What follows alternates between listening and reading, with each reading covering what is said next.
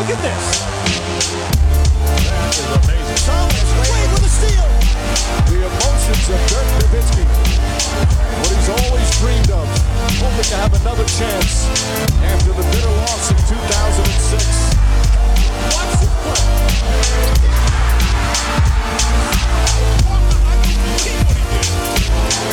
That is amazing.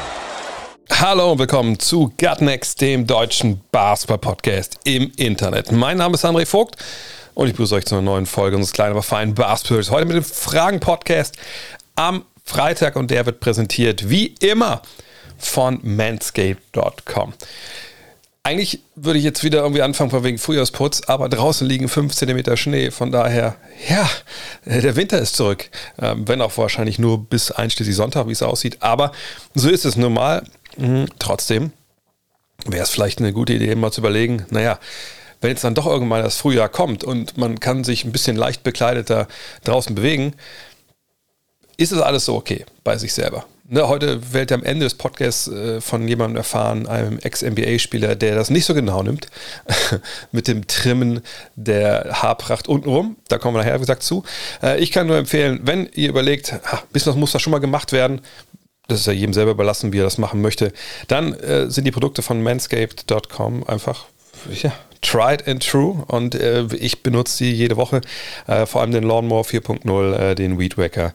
Ähm, wie gesagt, super sicher, äh, man muss sich wirklich anstrengen, sich damit zu schneiden. Tolle Motoren, Motoren drin, also nicht, glaube ich, zwei in einem. Das wäre vielleicht ein bisschen Overkill, wenn er so ein Lawnmower zwei oder drei Motoren hätte. Ist ja kein Tesla. Äh, aber auch der läuft mit Strom, äh, lässt sich induktiv laden, äh, ist alles gut. Und wenn ihr, wie gesagt, Richtung Männerpflege das ganze Paket haben wollt, dann gibt es diese Peak Hygiene Plans. Viele von euch haben es schon ausprobiert, viele von mir, euch haben mir Bilder geschickt. Wie gesagt, nicht vorher, nachher, das würde ich dann auch, auch hier nicht erwähnen, um das nicht noch äh, da Leute zu motivieren. Ähm, aber bisher waren, glaube ich, alle zufrieden. Ein, zwei haben sich, glaube ich, mal diese aus Versehen dieses Abo gegönnt. Da habe ich dann geholfen, das nochmal zu kündigen, weil irgendwie da gab es sogar kein, kein Feedback vom äh, Support erst. Aber es hat sich alles dann schnell wieder geregelt. Von daher, ich kann es wirklich nur empfehlen, euch ans Herz legen. Obwohl das jetzt wahrscheinlich eher weniger rasiert wird. Obwohl die Brust, da geht es natürlich auch. Von daher checkt doch mal ab und mit dem Code NEXT20 NEXXT 20 kriegt 20% Free Shipping, 30 Tage Geld zurück Garantie. What's not to like? Vielleicht äh, mögen die meisten Lakers-Fans nicht das, was ihr Team da gerade zeigt. Und Ömer Dennis Kayali heute mit der ersten Frage ähm, genau dazu. Und zwar sagt er, was sagst du dazu, dass Brian Windhorst bei ESPN eine Aussage getätigt hat, dass LeBron James seine Teams nach vier Jahren auslaugt? Die gleiche Frage hat mir gestern auch äh, Jens Huber bei Sport 360 gestellt. Da hatte ich die Aussage noch nicht gelesen ähm, und das habe ich jetzt natürlich dann auch im Nachklappen nachgeholt. Und ähm, das Auslaugen der Teams, das muss man vielleicht ein bisschen klarer noch fassen. Ähm, und zwar ging es Windhorse jetzt nicht unbedingt darum, dass jetzt die, die Mannschaften, äh, irgendwie, dass die Jungs dann, was weiß ich, äh, dass sie keine Luft mehr haben und äh, einfach, was weiß ich, fertig sind, sondern äh, es äh, gibt, es geht um eine andere Geschichte. Es geht um die Organizational Fatigue, nennt das Windhorst. Und er sagt halt, naja, ähm, bisher war es so bei LeBron James, egal wo er gespielt hat, das waren immer so vier Jahreszyklen. Er kommt dahin, er ist vier Jahre da, man hat Erfolg und dann geht er wieder weg, weil das Team dann an einem Punkt ist, wo diese Organisation ausgelaugt ist, wo man so die, die Draft-Picks, die man hat, dran gegeben hat, um alles zu tun, um zu gewinnen. Und äh, dann kommt man an den Punkt, da hat man ältere Spieler, ne, man hat vielleicht auch hochpreisige Veteranen, die man dann halten musste, um den Level zu halten, um zu gewinnen. Auch weil LeBron James diesen Druck aufrechterhält auf die Franchise, dass er halt immer Meister werden will, die Chance haben will, in die Playoffs, nicht nur in die Playoffs, sondern in die Finals zu kommen, auch den Titel zu gewinnen. Und dann ähm, ja, kommen eben diese Franchise an den Punkt, wo sie sagen müssen, ja gut, das, das, jetzt sind wir hier an einem Punkt, wo es, nicht weitergeht. So, und dann gibt es da eine Delle und der Spieler kann ja gehen. Und die Franchise müssen trotzdem noch die, die Veteranen, die sie dann hochpreisig gehalten haben, eventuell äh, weiter bezahlen oder dann traden. Ähm, und Draftpicks haben sie erstmal keine. Und diese Aussage von Windhorst, die, die macht er ja nicht einfach, einfach so. Das ist ja kein, kein Inside-Scoop, ähm, den er, der ihm jetzt irgendwer gesteckt hat, sondern da reicht ja ein Blick Äh, es gibt eine Seite, ich weiß nicht, wie sie heißt, prosportstransactions.com, glaube ich zum Beispiel. Da kann man sich alle, so von allen äh, USA oder von allen nordamerikanischen Profiligen kann man sich da die Transactions anschauen. Also ich glaube NBA, MLB, NFL und NHL, also nicht jetzt MLS, glaube ich. Aber ne, da, da reicht ein Blick und auch bei, bei BKRF kann man reingucken, dann sieht man ja, naja, er war vier Jahre in Miami, war vier Jahre bei seinem zweiten Stop in Cleveland und jetzt ist er das vierte Jahr bei den Lakers. Und im vierten Jahr, ja, kann man sicherlich argumentieren, ging es dann äh, jeweils zumindest so bergab, dass danach äh, LeBron gesagt hat, ja, okay, es war eine schöne Zeit, I'm taking my talents sonst wohin. Und die Beobachtung, die äh, Windhorst da jetzt schildert, dass es eben diese Organizational Fatigue gibt, dass die Draft Picks weg sind, dass ne, die Kader überaltern, ja, das ist Fakt. Da müssen wir gar nicht irgendwie drüber reden, ob das jetzt stimmt oder nicht. Das ist so. Die Frage ist jetzt, ist das wegen LeBron James so? Oder äh, gibt es da andere Gründe, warum es zu diesem Umstand kommt? Oder anders formuliert, ist es seine Schuld? Also saugt er diese Franchises aus ne, bis sie ihm nicht mehr behilflich sein kann und, und geht dann weg. Ne, das ist ja sowas, das ein bisschen da mitschwingt, äh, unterschwellig, nur nicht mal unterschwellig in dieser äh, Beschreibung der Realität. Und das ist eine interessante Frage. Ist das jetzt LeBrons Schuld oder ist es im Endeffekt das, was man äh, in Kauf nimmt, wenn man ähm, ja, in der NBA Titel gewinnen will? Und das ist eine schwierige Frage. Ähm, wenn wir uns überlegen, in Miami.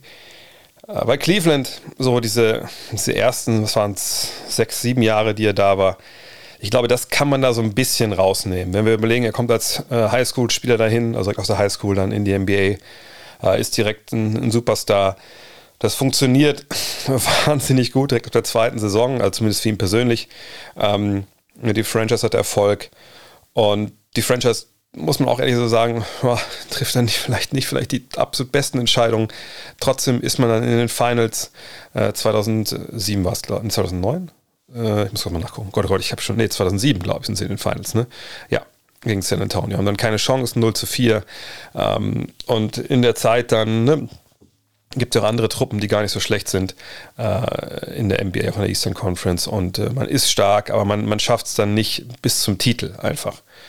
Und das liegt auch ein bisschen daran, dass natürlich ihm in dieser Zeit nie dieser zweite Superstar an die Seite gestellt werden kann. Ne? Also wenn ich muss gerade mal kurz mal von Jahr zu Jahr durchgehen, aber wir reden ja hier eigentlich, wenn es um die besten Spieler jetzt an der Seite von LeBron geht, dann reden wir von Larry Hughes, von Sidrunas Ilgauskas, von Drew Gooden. Das sind so die Namen, ne, mit denen er dann 2007 die Finals erreicht. Dann sind wir schon oh, Delonte West, da können jetzt alle lachen, die wissen, worum es da geht. Ben Wallace wird irgendwie ausprobiert, Shaq wird am Ende ausprobiert.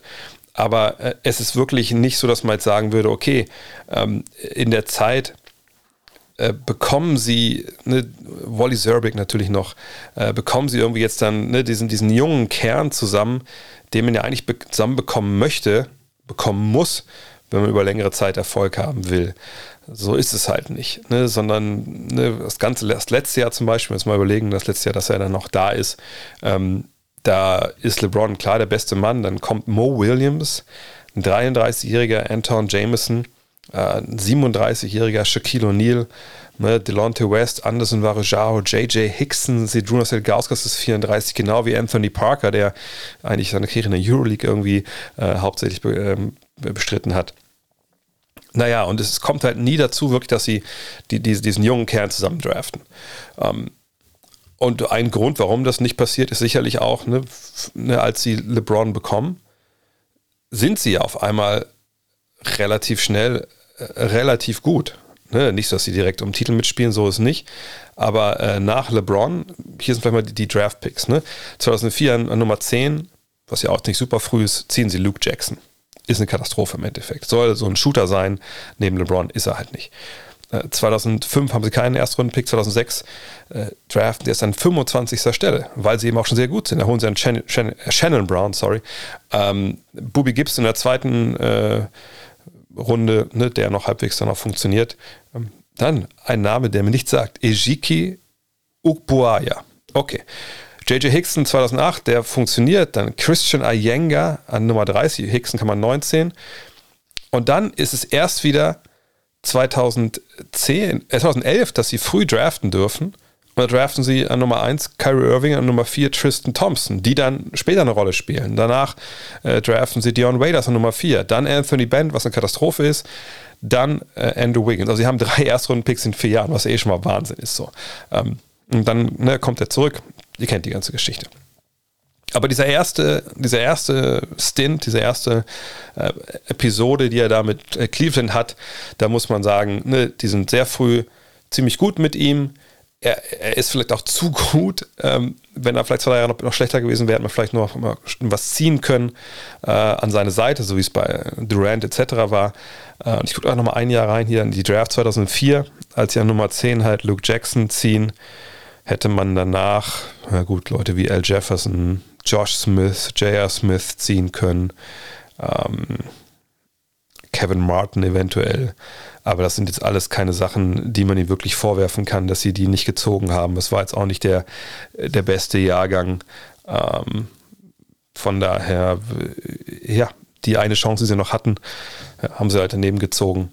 Ähm, aber danach vor allem versuchen sie es über Free Agents zu regeln, etc. Und sie geben Draft-Picks drauf, keine Frage, aber das ist jetzt nicht die Chance von Le äh, nicht die Schuld von LeBron, weil er da jetzt irgendwie äh, die dazu zwingt, sondern du hast dieses Fenster mit LeBron.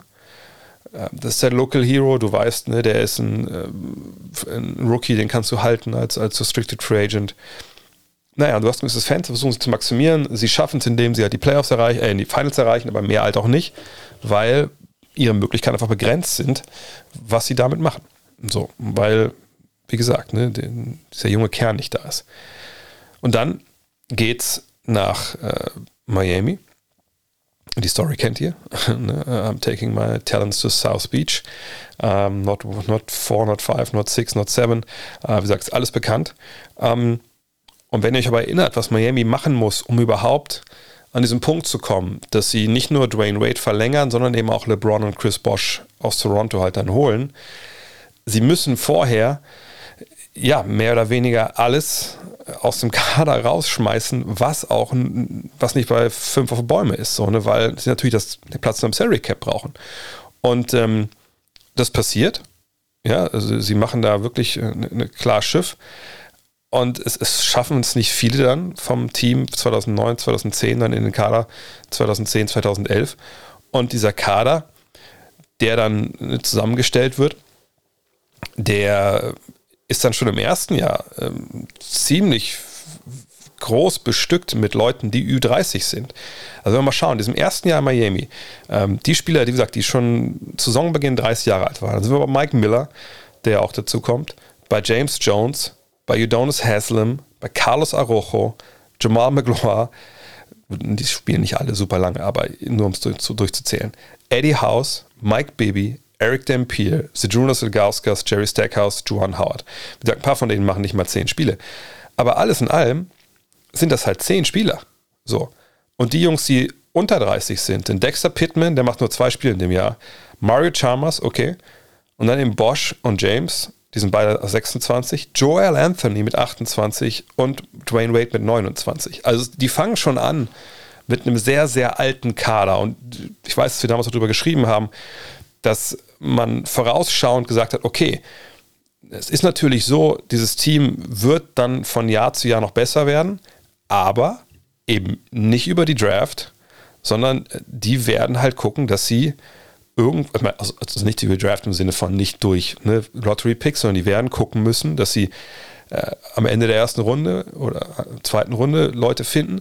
Die werden per Mid-Level Exception Leute finden müssen und den einen oder anderen ja, äh, Veteran, der sagt, oh, so einen Ring zu gewinnen, habe ich mir schon immer erträumt. So, äh, das glaube ich, kann ich ganz gut in Miami. Und was passiert dann in den nächsten Jahren auch? Ne? Da finden sich immer mal wieder Leute ein, auf die all diese Beschreibungen, die ich gerade gemacht habe, passen. So, ne? Shane Battier zum Beispiel. Ähm, so, und so zieht sich das halt durch.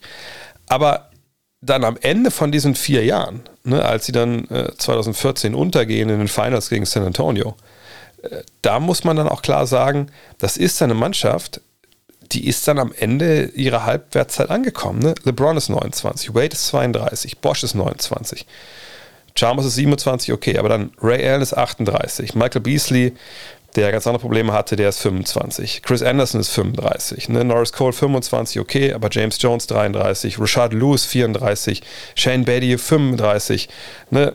jetzt könnte man sagen, Udonis Haslam 33, aber das spielt ja immer noch.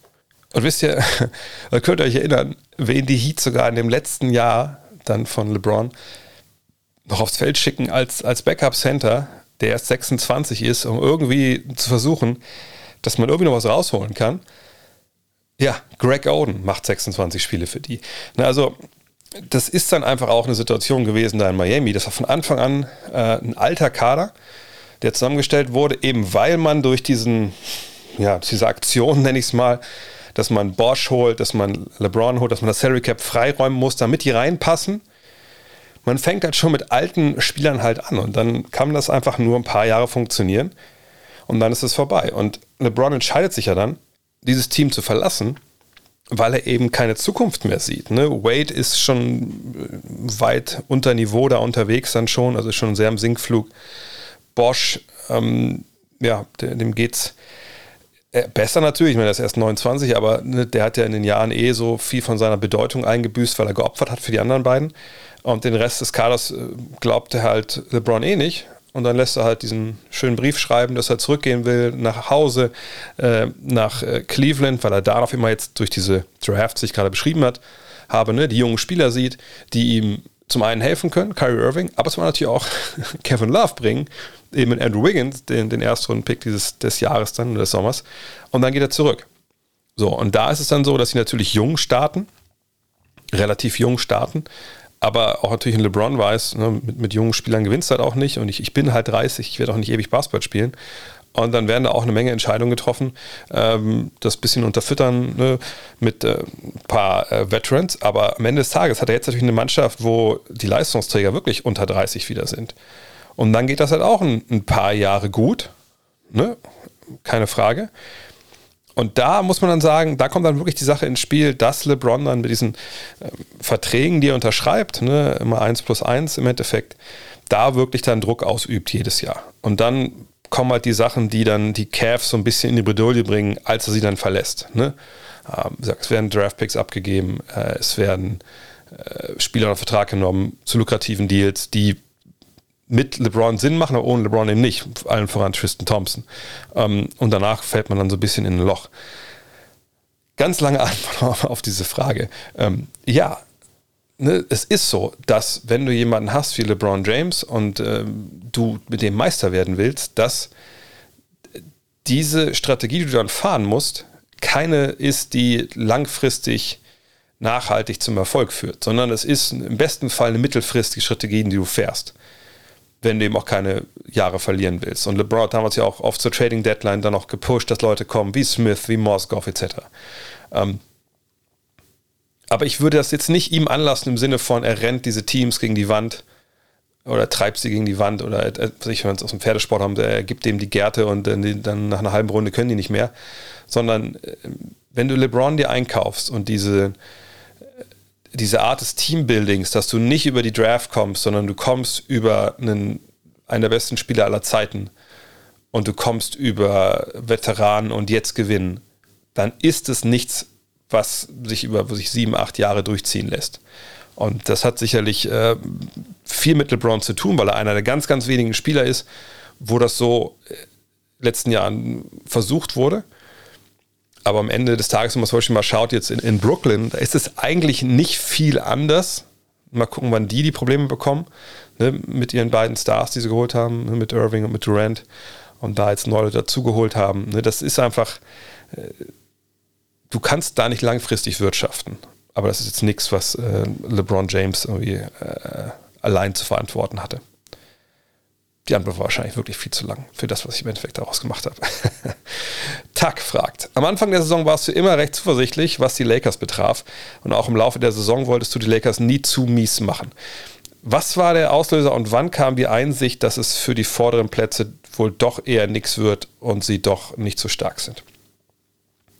Das ist richtig. Ne? Ich habe zum Anfang der Saison gesagt, ähm, ich weiß, dass wir mal bei Triple Threat oder damals noch bei, ja, Triple Threat, dass ich da gesagt habe, pass auf, also ne, ähm, ich glaube nach den ersten, glaube ich, 40 Spielen habe ich gesehen, oder 20 Spielen, denke ich, sind die bei 50-50. Ähm, Julius und Jonathan haben die beide dann noch, noch positiver gesehen. Ähm, danach, glaube ich, haben sie sie negativer gesehen als ich, wie es immer so ist. Ähm, aber dass sie eine gewisse Growing Pains haben würden, dass da erstmal nicht alles zusammenpasst, gerade wenn jemand wie Westbrook kommt, ne, der, ja, wissen wir alle, äh, nicht unbedingt toll zu den, toll zu LeBron passt vor allem, das war ja klar. So, ähm, das habe ich auch noch erwartet, dass das so läuft. Dann muss man aber sagen, dass so dieses Eingrooven, was ich mir dann erwartet hatte in, in der Folge und dann auch mal einen Run rechts und links, dass das halt nie kam. So. Und da kann man jetzt natürlich vortrefflich im Kaffeesatz lesen und sich überlegen, warum war das so. Zum einen, klar, LeBron war früh verletzt, dann war Anthony Davis verletzt. Wirklich einspielen konnte man sich halt, halt irgendwie nicht. Ähm, es war eine Menge Unruhe in der Mannschaft. Ne? Frank Vogel war quasi schon gefeuert worden, etc. Und diese Phase, wo man dachte, ja gut, vielleicht dauert die jetzt mal so, was ich, drei, vier Wochen oder so, naja, die zieht sich ja gefühlt irgendwie seit, seit November irgendwie so durch. Und diese Phase ist immer noch nicht vorbei. Also ne, so rein spielerisch. Anthony Davis wird jetzt, genau wie ich es erwartet hatte in der Rapid Reaction, wird jetzt heute Nacht spielen, wohl. Ne? LeBron hat gestern auch ausgesetzt. Also beide werden heute dabei sein gegen New Orleans. Ist ja auch, ist nicht do or die, aber ist natürlich ein extrem wichtiges Spiel. Und ähm, es ist dann das Ende der zweiten langen, langen Abwesenheit. Ich meine, Davis war jetzt seit dem 16. Februar nicht im Einsatz und davor hat er vom, was war es, genau, 9. Dezember bis zum 28.01. hat er nur vier Spiele bestritten.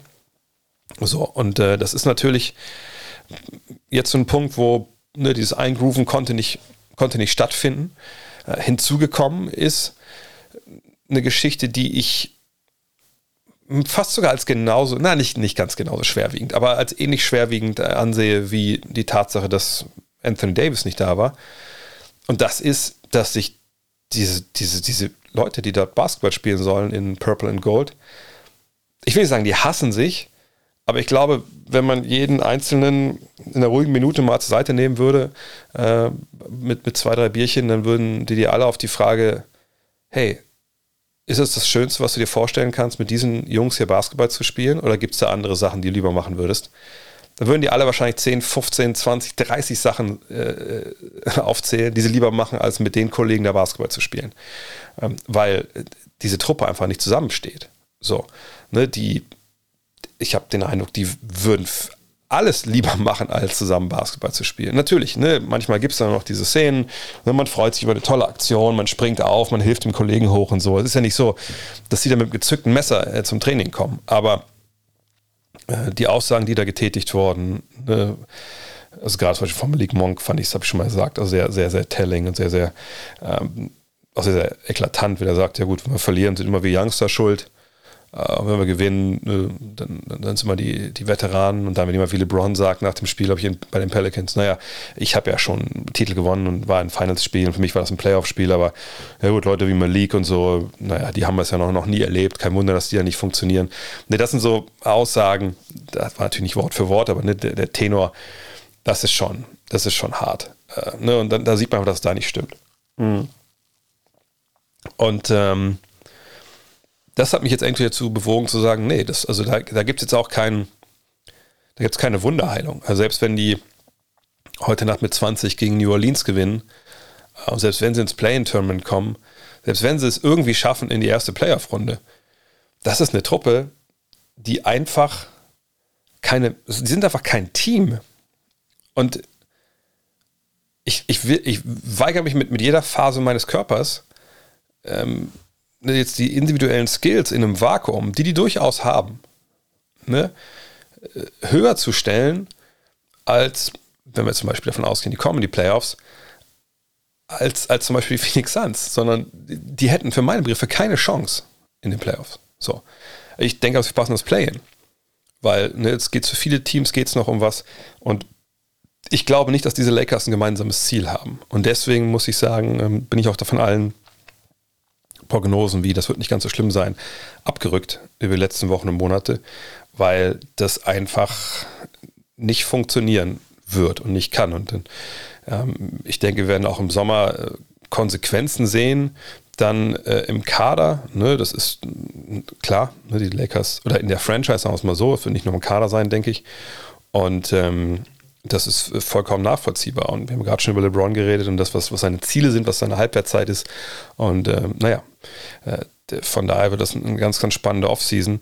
Aber äh, es ist jetzt beileibe nicht so, dass man auf einen Spieler I'm looking at you, Russell Westbrook, äh, oder auf einen General Manager wie Rob Pelinka oder auf einen Trainer äh, wie, wie Frank Vogel oder auf einen Superstar wie LeBron James oder auf einen verletzten Superstar wie Anthony Davis zeigen kann, sagen kann, okay, der ist schuld, wenn der weg ist, dann passt das schon. Nee, das ist ein, ein riesiger Clusterfaktor und ähm, das wird eine sehr, sehr, sehr, sehr spannende Offseason sein für die ganze Liga. Und als hätte ich es geahnt, kommt hier die Frage von der digitale Lehrer. Du bist GM von den Lakers. Was machst du im Sommer? Ehrlich gesagt, weiß es nicht. Ähm, ich, ich, würde mich versuchen zu prognostizieren, was passiert. Ich denke, Frank Vogel ist nicht mehr Coach von den Lakers. Ich bin mir sicher, dass das, er das nicht weitermacht. Ähm, auch sicherlich, weil er selber nicht mehr möchte. Ich denke, Russell Westbrook ist nicht mehr bei den LA Lakers. Ähm, entweder jetzt per Trade oder per, per, Buyout. Er wird nicht mehr da sein nächstes Jahr. Ähm, und ich würde mir vorstellen, dass LeBron James und Anthony Davis beide nochmal spielen. LeBron, ich glaube, es hat auch Windhorst gesagt, ähm, ne, will jetzt nicht weg, wie er das bei den letzten beiden Stops nach vier Jahren gemacht hat, sondern ähm, der will seiner Familie dort in LA, mit der will er da leben, Ne, das wisst ihr auch, sein Sohn spielt ja, oder seine Söhne spielen ja College, äh, äh College noch nicht, äh, Highschool-Basketball etc. Ähm, ne, das ist für ihn natürlich auch in LA, das ist eine Stadt mit, mit den ganzen Business-Opportunities äh, da, das passt die Faust aufs Auge. Aber wird ja auch gewinnen. Also wird er natürlich versuchen, das so als Einfluss zu nehmen, dass sie da nächstes Jahr konkurrenzfähig sind. Und ich glaube, der schnellste und der, der Anführungszeichen leichteste Weg geht über die Paarung James und Davis. Sie müssen halt nur beide fit sein. So. Aber was machst du dann mit dem ganzen Rest? Und äh, für mich wäre es weiterhin der Weg zu sagen, okay, ähm, wir traden Russell Westbrook, wenn es irgendwie geht. Dafür muss er natürlich sagen, ja, ich, äh, nee, ich optiere in mein letztes Vertragsjahr. Da gehe ich jetzt aber auch von aus, ich glaube nicht, dass Russell Westbrook mehr Geld garantiert in einem Vertrag bekommt als die 47 Millionen, die ihm jetzt zustehen. Und ich meine nicht pro Jahr, sondern ich meine insgesamt. Also selbst jetzt über drei Jahre oder zwei Jahre wird er nicht dieses Geld bekommen, bin ich mir sicher. Ähm, von daher, den würde ich traden. So, und ich würde äh, bei den Teams vorstellig werden, die schlecht sind ähm, oder die Salary Cap irgendwie abbauen wollen. Und ich würde mir da auch nur halbwegs brauchbare Rollenspieler schicken lassen. Das werden keine Überflieger sein. Das werden keine Leute sein, die ähm, ja, mich, mich sofort um 500% besser machen. Aber äh, es müssen aber Leute sein, die, die passig sind. So. Ähm, und man muss irgendwie gucken und hoffen, dass das keine Verträge sind, die ewig lange laufen. So. Ähm, und dann versuche ich mit diesem ja, Gegenwert, den ich bekomme äh, für Westbrook, äh, mit James und Davis zu arbeiten, mit Veteranen, die uns dann an, sich bei uns anschließen das ist ja eh eingepreist, dass was so ist. Ne? Ich habe natürlich immer noch Austin Reeves da und, und Stanley Johnson, das, das, wird passen nächstes Jahr. Ähm, ich denke, Kendrick Nunn, da muss man abwarten. Ich denke mal, der wird jetzt meine 5,5, eine 5,3 Millionen kriegt er nächstes Jahr. Bleibt der, bleibt der nicht, ist wahrscheinlich auch irgendwo auch egal.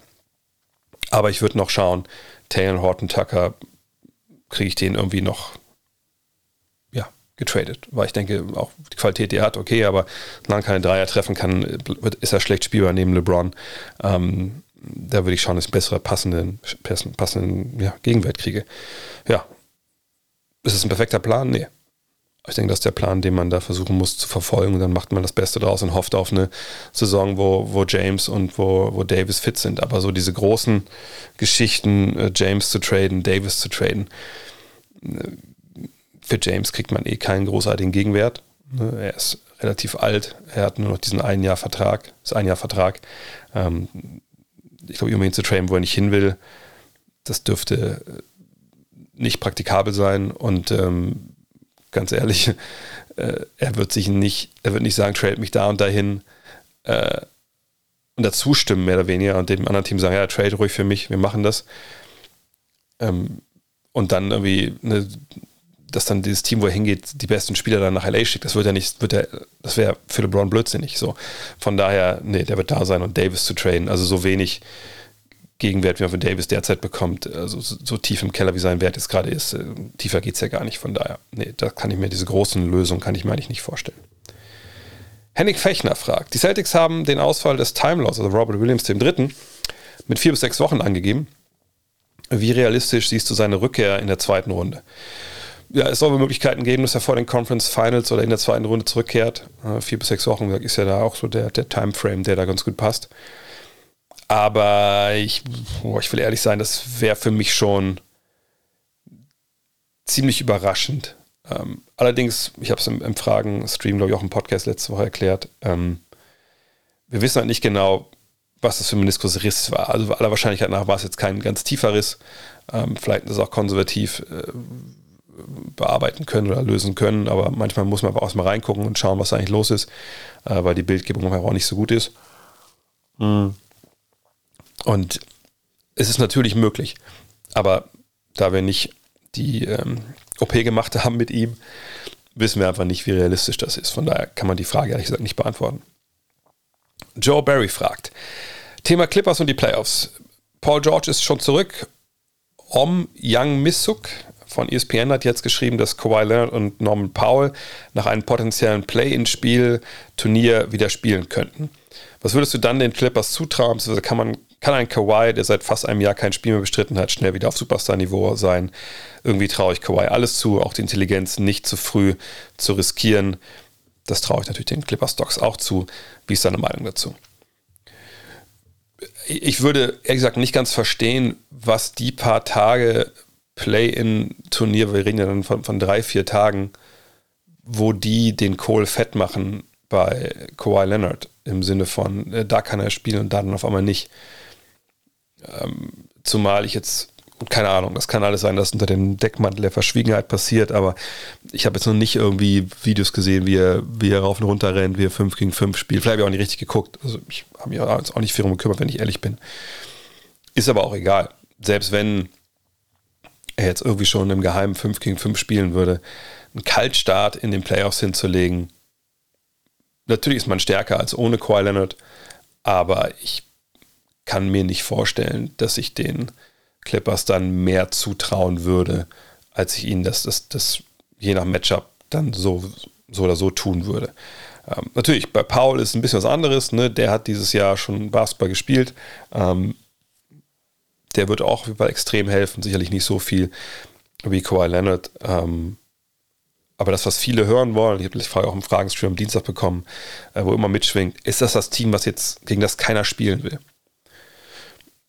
Nee, das glaube ich nicht. Ich glaube, ich kann, ich finde die Wahrscheinlichkeit, dass Kawhi da irgendwie auch nur annähernd bei 100% ist, und das brauchst du sicherlich, ähm, die, die, Wahrscheinlichkeit finde ich so gering, dass ich das nicht unterschreiben würde. Ist die unangenehme Mannschaft, die auch ne, ähm, ein Team echte Probleme bringen können. Siehe Utah letztes Jahr. Na klar, das wissen wir über die Clippers. Aber wir wissen eben auch, dass die Clippers ähm, ohne Paul George schon Probleme hatten ne, mit, mit Teams, die defensiv zugepackt haben, weil außer Reggie Jackson eigentlich niemand in der Lage war, ne, zum Korb zu ziehen. Und sie haben viel kompensiert mit Grit, mit Grind, mit äh, wirklich mit Zusammenstehen, mit nicht aufgeben. Wahnsinniger Coaching-Job von Tyron Lue dieses Jahr. Paul George natürlich jetzt zurück und das hilft. Aber ich sehe sie nicht auf ein total neues Level springen. Sollten die wirklich eine Wunderheilung, äh, also sollte vor allem Colin eine Wunderheilung erleben, weil ich nicht glaube, dass er dann gut genug sein kann. Und der ist ja auch kein Spieler, der nur in der Ecke steht, und Dreier wirft und verteidigt, sondern ne, der auch dann, er nimmt ja auch Possessions und äh, muss dann unter Druck funktionieren. Das, das kann ich mir einfach nicht vorstellen, dass das auf hohem Niveau geht nach der langen Pause. Mako73 fragt, du hast ja auch teilweise Julius Randle in New York gesehen. Äh, nicht nur da, sondern auch äh, viel in meinem Nebenjob als Kommentator. Wie erklärst du dir sein Auftreten diese Saison? Ich habe leider jedes Spiel gesehen. Es ist schon auffällig, wie negativ seine Körpersprache ist. Könnte er ein Problem damit haben, dass RJ Barrett eigentlich übernommen hat? Weiß ich nicht, da kann ich schwer in seinen Kopf reinschauen. Ähm, ich würde das aber nicht als, ehrlich gesagt, Hauptgrund gelten lassen, weil für Julius Randle eigentlich, glaube ich, schon das ganze Jahr gilt, dass seine Körpersprache für den Arsch ist. So. Und, und sein, vor allem nicht nur seine Körpersprache, sondern auch sein Spiel äh, wirklich, wirklich, wirklich nicht äh, das gezeigt hat, was man sich erwartet hat dieses Jahr. Hm, von daher würde ich sagen, ich könnte das verstehen jetzt in den letzten Wochen und Monaten, aber gerade zu Saisonbeginn ähm, nee. Und es war ja auch nicht so, dass zu Saisonbeginn RJ Barrett super gut funktioniert hat. Ich habe mal kurz nebenbei hier die, die Splits rausgesucht. Und äh, ich meine, das waren jetzt im Oktober nur, nur sechs Spiele, aber da hat er 17 Punkte gemacht. Im November 15 Partien hat er 13 Punkte gemacht mit katastrophalen Wurfquoten. Im Dezember waren es acht Spiele, 18 Punkte. Dann geht es auf 21,8 im Januar, 28,3 im, im, sechs Spielen im Februar und dann 24,6 jetzt im März. Also es ist schon besser geworden, viel besser geworden, gar keine Frage. Aber ne, das kann nicht die Erklärung sein für die gesamte Saisonleistung von Julius Randle.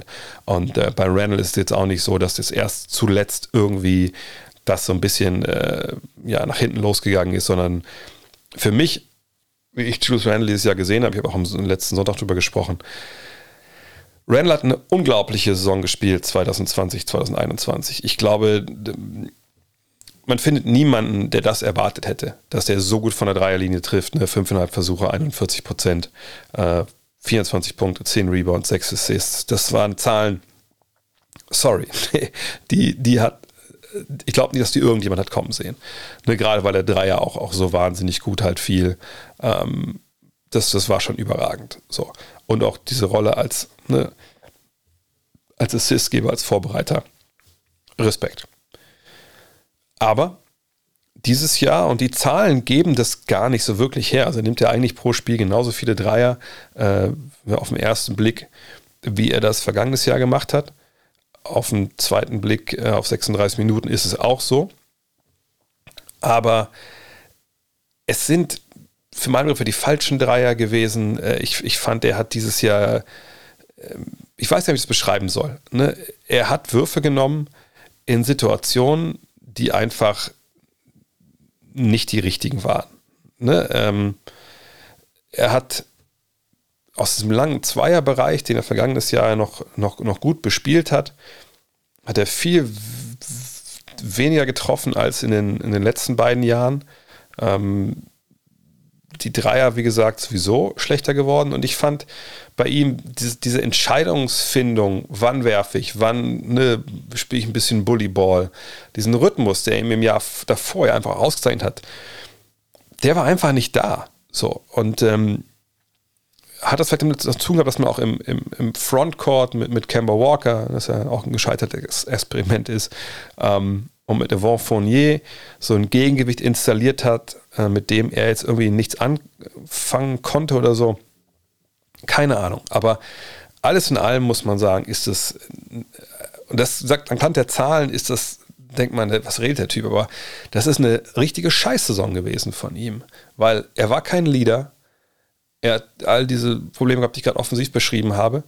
Ähm, und defensiv, äh, ich habe das ja auch in einer Folge Buckets mal vor ein paar äh, Wochen da im Fragenstream gehabt.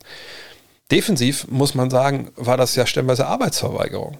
So, und, und das ist dann natürlich für einen, der eigentlich dann ne, mein Franchise-Spiel in Anführungszeichen, also mein Leader sein soll, viel, viel zu wenig. Und natürlich, er, nimmt, er bringt immer noch 20, 10 und 5. Das ist von den Counting-Stats her weiterhin richtig, richtig gut. Ne, 3,4 Ballverluste für jemanden der, in der, Größe mit dem Auftrag, auch wenn er natürlich seine Assists spielt, ist natürlich amtlich, aber äh, einfach die Vibes hier abgibt, wie er verteidigt, wie er eben nicht vorangeht, das ist, ist, ist stellenweise wirklich desaströs. Und wenn das mit RJ Barrett dazukommt, noch okay. Äh, aber ähm, mich würde es wundern, ehrlich gesagt, wenn Julius Randle nächstes Jahr noch äh, bei den New York Knicks ist. Ähm, es gab, glaube ich, sogar jetzt irgendwie Berichte, dass da angeblich eine Trade-Forderung, dass die kommt. Mal schauen. Aber ich, ich kann mir einfach äh, nicht vorstellen, dass, dass der ähm, unter Tom Thibodeau im kommenden Jahr noch so richtig gut funktioniert. Problem ist natürlich, er hat ja erst seinen neuen Vertrag unterschrieben Und äh, die Spieleroption ist dann auf die Saison 25, 26. Wer sich den holen möchte, der muss sich halt sicher sein, dass das jetzt nur so eine Episode war. Äh, und ich glaube, ich würde mir Julius Randle ehrlich gesagt nicht ins Team holen. Martin fragt, was sagst du zu JJ Reddicks Top 3 Spielern ohne Janis? Also augenscheinlich hat er nicht Janis Antetokounmpo da drin gehabt. Verständlich oder hat man ihn einfach auf dem falschen Fuß erwischt? Ich weiß eigentlich nicht, wo er das gesagt hat, ob es wahrscheinlich was nicht in seinem Podcast, sonst hätte man ihn ja nicht auf dem falschen Fuß erwischt. Ähm, ich kann das nicht nachvollziehen, null nachvollziehen, wie man äh, das so sagen kann. Ähm, klar, manchmal, äh, wenn man solche Fragen bekommt, ich habe es ja auch schon ab und zu mal äh, Fragen streamen, habe ich auch zu mal auch mich geweigert, sage ich mal, so Fragen, so ganz große Fragen schnell zu beantworten, weil man einfach eine bisschen Recherche braucht. Ähm, aber das ist ja, finde ich, eine Frage. Keine Ahnung, wahrscheinlich hat er Embiid gehabt, wahrscheinlich Jokic gehabt und weiß ich dann vielleicht LeBron oder so und dann ohne Janis. Äh, ja, okay, ne, das jeden das seine, aber ähm, ehrlich gesagt, für mich ist es momentan mein ersten ganz, es ist einer von drei MVP-Kandidaten dieses Jahr. MVP heißt nicht unbedingt bester Spieler ne, weil eine Most Valuable Player hat auch viel mit dem, mit was du fürs Team machst und so zu tun. Und man kann ja dieses beste Basketballer ne, so ein bisschen davon entkoppeln, wenn man das will. Kommt immer auf die Definition an. Aber Janis nicht in den Top 3 zu haben, das finde ich schon sehr, sehr, sehr erstaunlich. Aber ich muss auch sagen, dass ich glaube, dass Janis in, in vielerlei Hinsicht mittlerweile unterbewertet ist. Nicht global bei allen, aber ich glaube, bei vielen Fans äh, und Kommentatoren, mh, mm, und das ist für meinen Begriff einfach nur auf eine einzige Geschichte zurückzuführen, und das ist seine Dreierquote. Weil er der Einzige ist, wenn man sich zum Beispiel mal die Topscorer anschaut äh, in der Liga, ne, da muss man schon, schon weit, weit runtergehen. Ja, der Top 10 ist ja natürlich klar der, äh, der schlechteste Werfer mit seinen gerade mal 30 Prozent. Auf der anderen Seite muss man sagen, Shay Gilgis Alexander trifft dieses Jahr auch nur 30 Prozent. Ähm, und Janis ist, ja, mal gucken, ob er Topscorer wird oder, oder äh, LeBron. LeBron muss ja noch seine 58 Spiele vollkriegen. Aber momentan liegen die beide bei 30,1 30, Punkten pro Spiel. Also das scheint trotzdem zu funktionieren, auch ohne Dreier.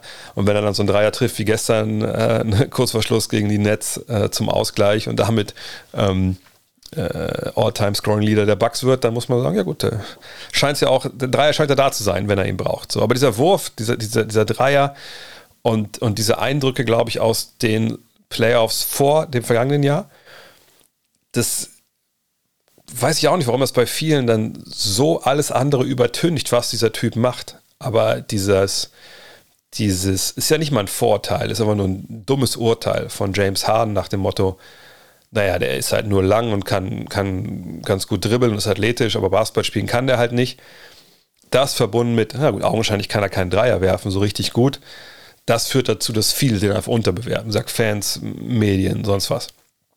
Aber wenn man nüchtern draufschaut, basketballmäßig draufschaut, auch gerade wenn man Defensive mit einbezieht, dann muss man ganz klar sagen, also der Mann gehört in, in die Top 3 und das sage ich nicht weil ich ein Herz für, für Dad-Jokes habe, ähm, sondern einfach, weil das, und glaube ich, Shax hat auch gesagt, jetzt, glaube ich, gestern Abend bei der Übertragung, ähm, dass er glaubt, dass, ich glaube, es war Shaq, ne, dass er glaubt, dass wir, wenn alles gesagt und getan ist, auch äh, darüber reden müssen, dass er der, der, beste Spieler überhaupt im Basketball ist. So von daher, äh, also nicht all-time, denke ich, sondern Shaq meinte eher so eine in der Liga an sich.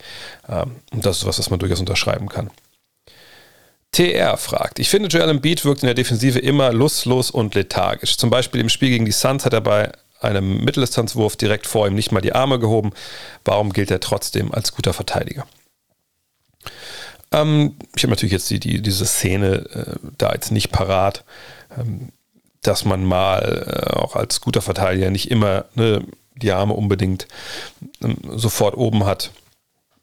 Und das ist aber eine Geschichte, naja, das passiert halt. Ne? Sollte nicht passieren, klar, ähm, äh, gerade auch dann natürlich in den Playoffs irgendwann nicht, aber wenn es in einer regulären, regulären Saison passiert, ja, gut, dann äh, ist, ist das nun mal so und dann muss man einfach mal vielleicht mal durch, muss man mal mit klarkommen, so, ne? Ähm, aber natürlich ähm, fragt man sich, wenn man sowas sieht, oh, wie kann der denn als, mitbester Verteidiger der Liga gelten. Naja, natürlich gibt es Zahlen, die das ähm, belegen. Ne, man, kann, man kann sich über Defensive Win Shares gehen, man kann Defensive Box Plus Minus kann man sich, sich anschauen. Man kann ähm, generell gucken, ne, wie viele Punkte lässt denn sein Team zu auf 100 Ballbesitz gerechnet, wenn er auf dem Feld steht mit äh, versus wenn er nicht auf dem Feld steht. Ähm, man kann natürlich generell auch das, sich die Verteidigung angucken, wo rangieren die eigentlich dieses Jahr, ne? also die Sixers zum Beispiel in der Top 10 und dann gucken, okay, wessen Schuld ist das denn? Ne?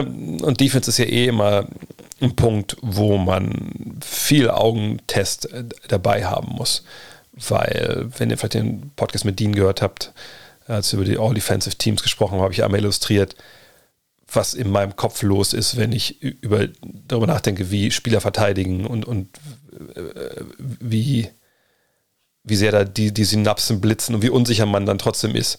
Ähm, bei Embiid würde ich so diagnostizieren wollen. Er ist eine wahnsinnige Präsenz. Äh, er beschützt den Ring ähm, großartig. Er ist trotzdem noch relativ schnell unterwegs, wenn er sein will.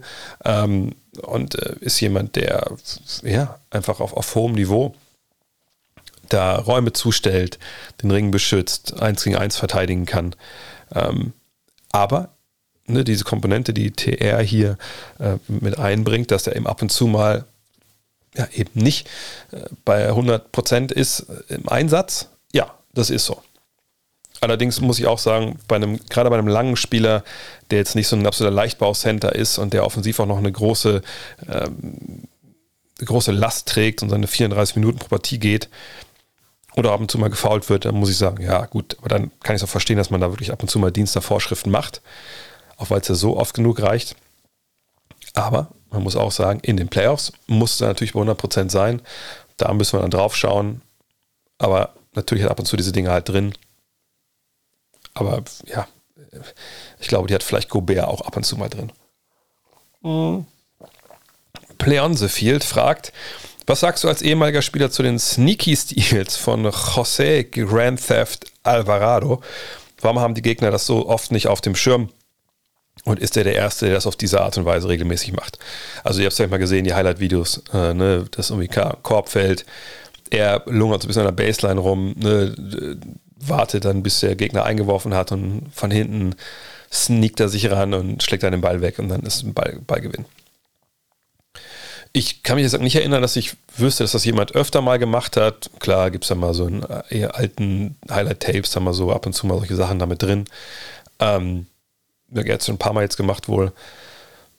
Ja, es ist eine gute Taktik, gerade ne, in der regulären Saison, wenn die Leute nicht drauf schauen und wenn du meinetwegen auch eh der Verteidiger bist von demjenigen, der den Ball bringt. Auf der anderen Seite ist es natürlich auch ziemlich risky. Ne? Also wenn die Leute schneller vorne dribbeln und du bist dann äh, hinterm Play, auch weil ein Spieler vielleicht realisiert, mein Verteidiger steht nicht vor mir, wo ist der eigentlich? Ach, der ist hinter mir. Ach komm, wir spielen jetzt mal 5 gegen 4. Das kann auch Vorteil sein, wenn man natürlich dann den Gegner zwingt, schneller zu spielen und aus den Plays auszubrechen, die sie eigentlich spielen wollen. Aber ja, am Ende des Tages ist es halt eine Unkonzentriertheit der Offensive. Ähm, das ist schön, das mal zu sehen, ist mal ein Gimmick. Und als Spieler, wenn es eins war, machst vielleicht einmal, hat geklappt. Dann denkst du, ja, ich mach's nochmal. Und dann klappt es nochmal, dann machst du vielleicht ein drittes, viertes Mal ich weiß nicht, ob es überhaupt so oft ge geschafft hat. Äh, und dann, ja, heutzutage wird es dann halt äh, weitergetragen durch Social Media und dann ist das halt cool, aber ähm, ja. Ist aber eigentlich relativ irrelevant, denke ich mal, weil in entscheidenden Situationen dürfte es eigentlich nicht passieren. Äh, aber ja, reguläre Saison, ne, Ende der regulären Saison. Manchmal bist du auch nicht mehr top konzentriert, gerade wenn es vielleicht für dein Team auch nicht mehr um so viel geht. Äh, aber man sollte schon auf dem Schirm haben, ja. Coach Simon Bertram fragt, wie siehst du Evan Mobleys Zukunft in der NBA? Ist er in deinen Augen ein Spieler mit Superstar-Potenzial, der schon nächste Saison 25 und 10 auflegen kann? Ja, das wäre jetzt die, äh, die kurze Antwort auf, auf diese Frage. Ja, Mobley ist, Spoiler Alert, mein, mein Rookie des Jahres. War jetzt natürlich, oder ist gerade noch verletzt. Das ist natürlich ein bisschen schade jetzt gerade zum Ende hin. Aber er gibt uns momentan als Basketballgemeinschaft, aber natürlich vor allem den Cavs 15 und 8, ja, zweieinhalb Assists. Äh, der Dreier 25 Prozent ist natürlich nicht so richtig gut, aber das, da muss man sich keine Sorgen machen. 2,4 Stocks äh, pro Spiel, das ist alles richtig gut. Auf 36 Minuten hochgerechnet. Gucken wir uns da die Zahlen mal an. Da sind wir derzeit bei ja auch 15,8 und, und 8,8 äh, und, und 2,6 Stocks. Die Frage ist, was nächstes Jahr die Statistiken angeht, ähm, es ist gar nicht so sehr, ist er dazu in der Lage, das wird er sicher, mit Sicherheit sein. Ähm, die Frage ist eher nächstes Jahr bei den Cavs, so wie stellt sich diese Mannschaft nächstes Jahr auf? Ne, ich meine, Garland und Allen werden sicherlich wieder mit dabei sein. Die werden beide scoren. Äh, Mark Kahn ist sicherlich wieder mit dabei, der scoret. Caris LeVert, denke ich dann auch. Und wie viele Punkte bleiben dann für Mobley übrig? Äh, wird überhaupt da irgendjemand 25 Punkte auflegen im Spiel? Das glaube ich eigentlich nicht. Ich glaube, die Verteilung wird eher so ein bisschen breiter sein, auch gerade wenn jemand wie Kevin Love noch von der Bank kommt und so. Der, äh, und deshalb würde ich sagen, nee, also 25 und 10.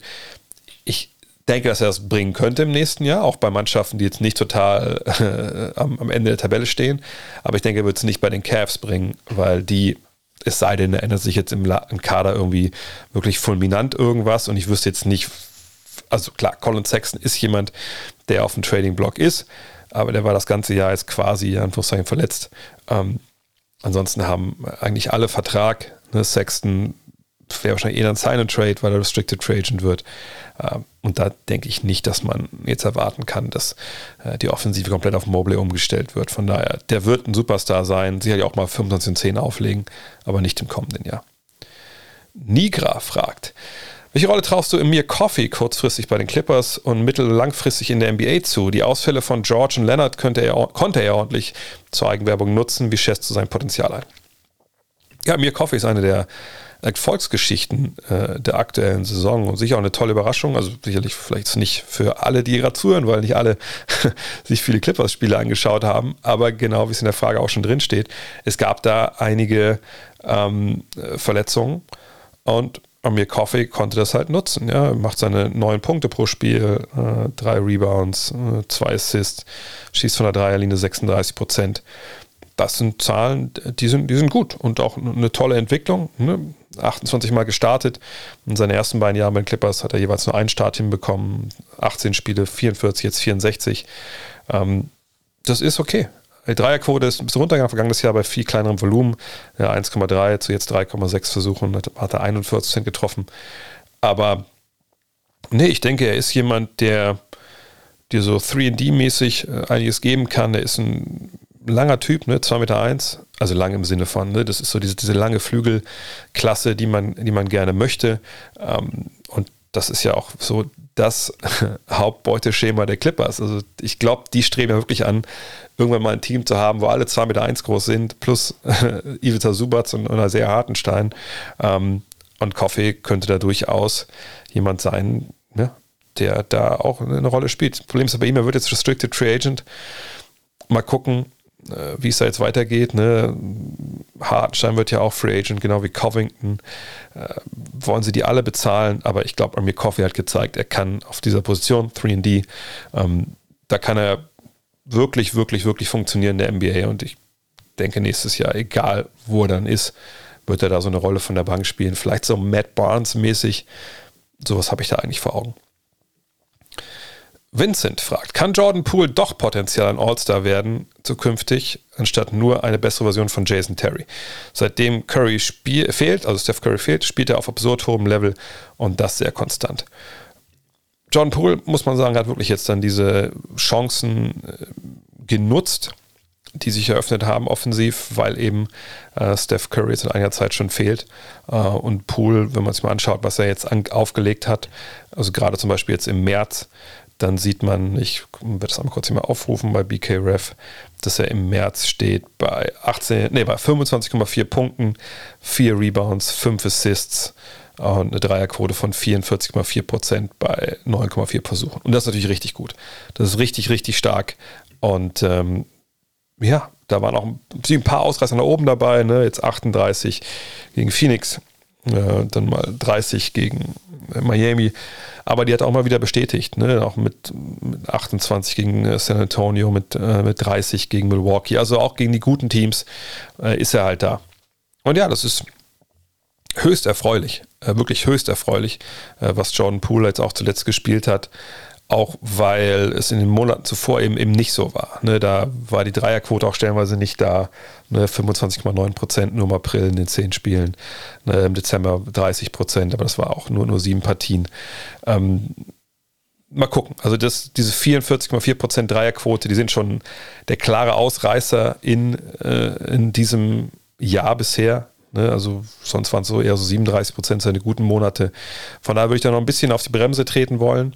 Ähm, alles in allem, dieses Jahr sind 36,6 Prozent. Das ist auch nur ein leichter Fortschritt zu den 35,1 im vergangenen Jahr, aber er wirft auch zwei, zwei, Dreier mehr pro Partie. Nee, das ist ein guter Schritt. Und mal gucken. Also vielleicht ist es wirklich auch jetzt ein Hinweis darauf, dass es dann auch so ortsermäßig funktionieren kann. Aber da ist jetzt ein Monat auch ein bisschen zu wenig. Aber das ist wahnsinnig gut. Und mich würde es nicht wundern, wenn er All-Star wird irgendwann. Die Frage ist halt, ist es nur ein heißer Monat? Das haben wir auch schon erlebt in der NBA. Aber eigentlich hat er ja alle Tools und er ist ja jemand, der auch, auch gerne wirft. Und werfen und Punkte machen ist ja immer eine gute Voraussetzung dazu, All-Star zu werden. Mhm. Christian Orban, Grüße gehen raus, fragt, wann wird Britney Griner endlich wieder ihre Freiheit erlangen und warum scheint das in der hiesigen Basketball-Bubble kaum jemand zu interessieren? Hashtag Free Britney Griner. Ja, muss ich erklären, Britney Griner, ähm, ja, äh, WNBA All-Star ähm, die in Russland gespielt hat und dann jetzt äh, ne, ausreisen wollte aus Russland, na klar aufgrund des äh, Angriffskriegs gegen die Ukraine und wurde dann mit, ich kenne mich mit Drogen nicht aus, aber mit, mit Haschischöl oder sowas ähm, erwischt am Flughafen. Und seitdem wird sie halt in äh, Russland festgehalten, ist dort äh, im Gefängnis. Und ähm, ja, das ist so der Status quo. Das ist eine Personalie, die natürlich echt schwierig ist. Und man wundert sich auch, dass vielleicht in den USA das relativ wenig Beachtung findet, denn ich denke, wenn es äh, weiß ich nicht, wenn es äh, ist mal schwer, einen prominenten US-Sportler zu finden, der in Russland eventuell hätte spielen können. Ähm, keine Ahnung, wenn es ein Fußballer gewesen wäre, was ich, Len Donovan spielt wahrscheinlich nicht mehr. Äh, sagen wir einfach Basketball, sagen wir irgendein Ex-College-Basketballer, ähm, der bei Czeska Moskau gespielt hätte, äh, wenn der festgehalten worden wäre, wäre sicherlich in den USA das Medienecho größer gewesen, als es das bei Britney Griner ist. Ähm, es kann man immer sträflich spekulieren, warum das so ist. Ne? weil sie vielleicht eine, eine, schwarze lesbische oder eine, ja, eine schwarze lesbische Frau ist, ähm, die Basketball spielt. Ähm, die tätowierte ist, das vielleicht sieht das mal den Mainstream da drüben nicht. Das kann natürlich sein. Ähm, aber ich sag, ich tue mich selber e extrem schwer, die, dieses, dieses Ding da jetzt zu bewerten, weil ich nicht weiß, was so die, wie soll ich sagen, die, die, die rechtlichen äh, Rahmenbedingungen sind. Natürlich, für mich klingt das auch nach ja, einem politisch äh, motivierten Fall. Ne? Amerikanerin, relativ prominent, ne, wie gesagt, lesbisch, was ja in Russland ähm, an sich ja schon irgendwie ein Verbrechen zu sein scheint. Ähm, ne, wird dann mit Drogen erwischt. Also, obwohl ich gar nicht weiß, Haschischöl, das müsstet ihr mir vielleicht erklären.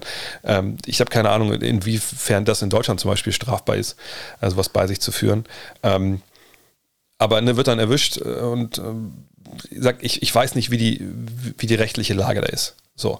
Ähm, ich wüsste auch zum Beispiel nicht, ich hatte, hatte nur einen Tweet gesehen, wo jemand getweetet hätte, naja, eigentlich, ja, Free Britney Griner und das äh, ist, ist echt ein Skandal. Auf der anderen Seite, in Deutschland würden da wohl fünf Jahre Haft draufstehen oder so. Keine Ahnung, wie gesagt, ich, ich habe keine Ahnung, was da die rechtlichen Dinge sind. Fakt ist, es, äh, die Vermutung liegt nahe, dass das irgendwie dann politisch motiviert ist, dass sie da immer noch festgehalten wird. Ähm, und man hofft natürlich äh, für sie vor allem, dass sich das lösen lässt und auch, auch schnell lösen lässt. Und, und äh, wie gesagt, außer es ist wirklich ein krasses Drogenvergehen. Das sieht für mich jetzt in dem Fall so nicht aus. Aber die Frage ist ja eigentlich eh, warum das in der hiesigen Basketball-Bubble kaum jemand zu interessieren scheint. Ja, gut, zum einen wahrscheinlich, weil relativ wenig Leute sich überhaupt mit der WNBA auskennen und sicherlich auch, ähm, dass in den hiesigen aktuellen Medien wenig bespielt wurde. Ich glaube, ich habe einmal im Fragenstream darüber gesprochen, wenn ich mich richtig erinnere, aber ich weiß es gar nicht mehr so genau. Ähm, und von daher, ja, ist es was nicht wirklich im, im Fokus steht. Man muss natürlich aber auch sagen, es, es stehen sicherlich auch in der, in der hiesigen Basketball-Bubble äh, andere Themen gerade im Fokus, die, die uns alle mehr bewegen. Und ähm, ja, ich meine, da kann man natürlich Hashtag Free benutzen. Das können wir sicherlich auch tausendfach tun. Ändern wird sicherlich nicht. Anteilnahme zu zeigen ist sicherlich immer auch, auch richtig äh, und, und, und, und schadet nicht. Aber ich würde einfach vermuten wollen, dass es momentan niemand so wirklich in der Basketball beschäftigt oder dass das nicht äh, so zu sehen ist auf Twitter oder so, weil es in der realen Welt momentan, wo ja Britney Griners Problem auch äh, angesiedelt ist, aber dass es sich in der realen Welt momentan für uns alle wahrscheinlich größere Probleme gibt und, und viel weitreichendere Probleme und Konsequenzen fürs eigene Leben als, naja, jetzt äh, eine WNBA-Spielerin, die mit Haschischöl in Russland erwischt wurde. Man hofft natürlich, dass das, sich das regelt, dass sie freikommt. Aber ich wüsste jetzt auch nicht, dass man da irgendwie äh, der deutschen Basketball-Bubble als irgendwie einen großartigen Vorwurf machen sollte. Wie gesagt, weil es gibt sicherlich momentan größere Probleme. Aber man, gesagt, an der Stelle Free Britney Griner. Ich hoffe, dass das das bald löst.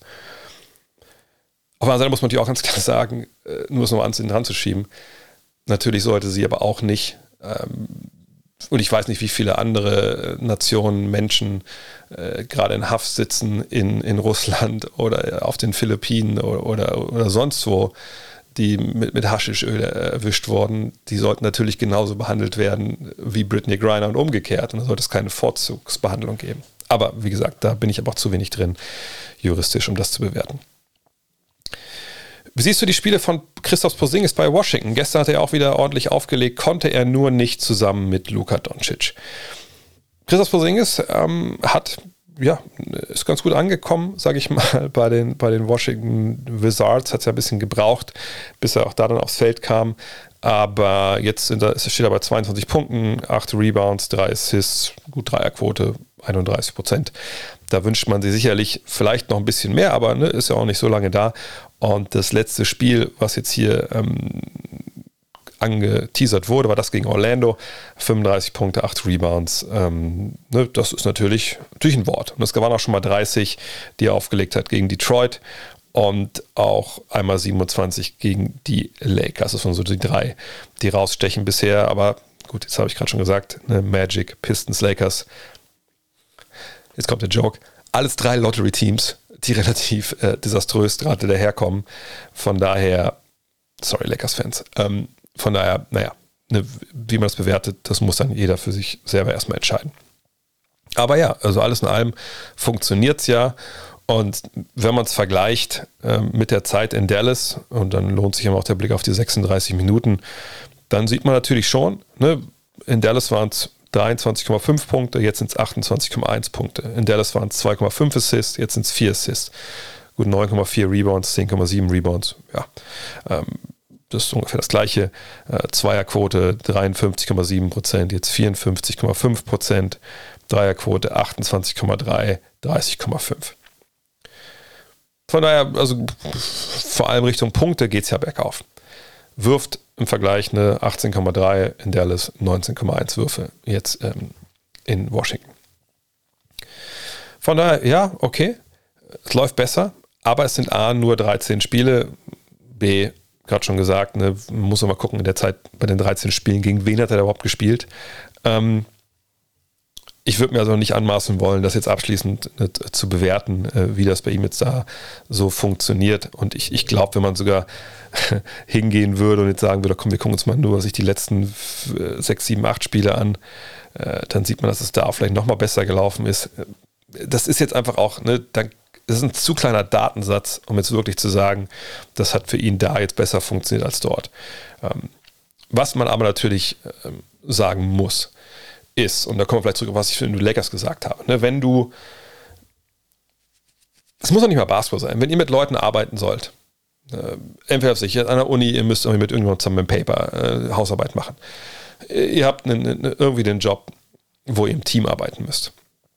Aber klar, wenn ihr wie ich früher bei Volkswagen Band steht und ihr müsst einfach nur ähm, flüssiges PVC äh, unter Bodenschutz in der Karosse verschmieren mit dem Pinsel, dann ist es relativ egal, was die vor euch und hinter euch in am Fließband machen. Das ist dann egal. Ähm, aber wenn ihr mit irgendjemandem zusammen im Team arbeiten müsst und ihr müsst kreativ sein, müsst Lösungen finden. Und das ist ja Basketball, ist ja nichts anderes. Ne? Zusammen im Team arbeiten, unter Zeitdruck und dann eben wirklich auch ne, kreativ mit einem Gegner eine schnell in Echtzeit Lösungen finden. Da hilft es natürlich ungemein, wenn du dich mit diesen Jungs zumindest auf dem Feld einfach wahnsinnig gut verstehst. Ja, wenn du sagst, cool, ne, ich bin jetzt gleich hier frei, ich weiß genau, ich krieg den Ball. Das ist ein Riesenvorteil. Oder wenn du als Point Guard weißt, okay, der läuft in den Block dann gleich lang, der kommt da dann raus, der ist dann bereit zu werfen, der kann von da werfen, den passt jetzt den Ball zu. Dann läuft das viel, viel besser. Genau wie es defensiv ist. Mhm.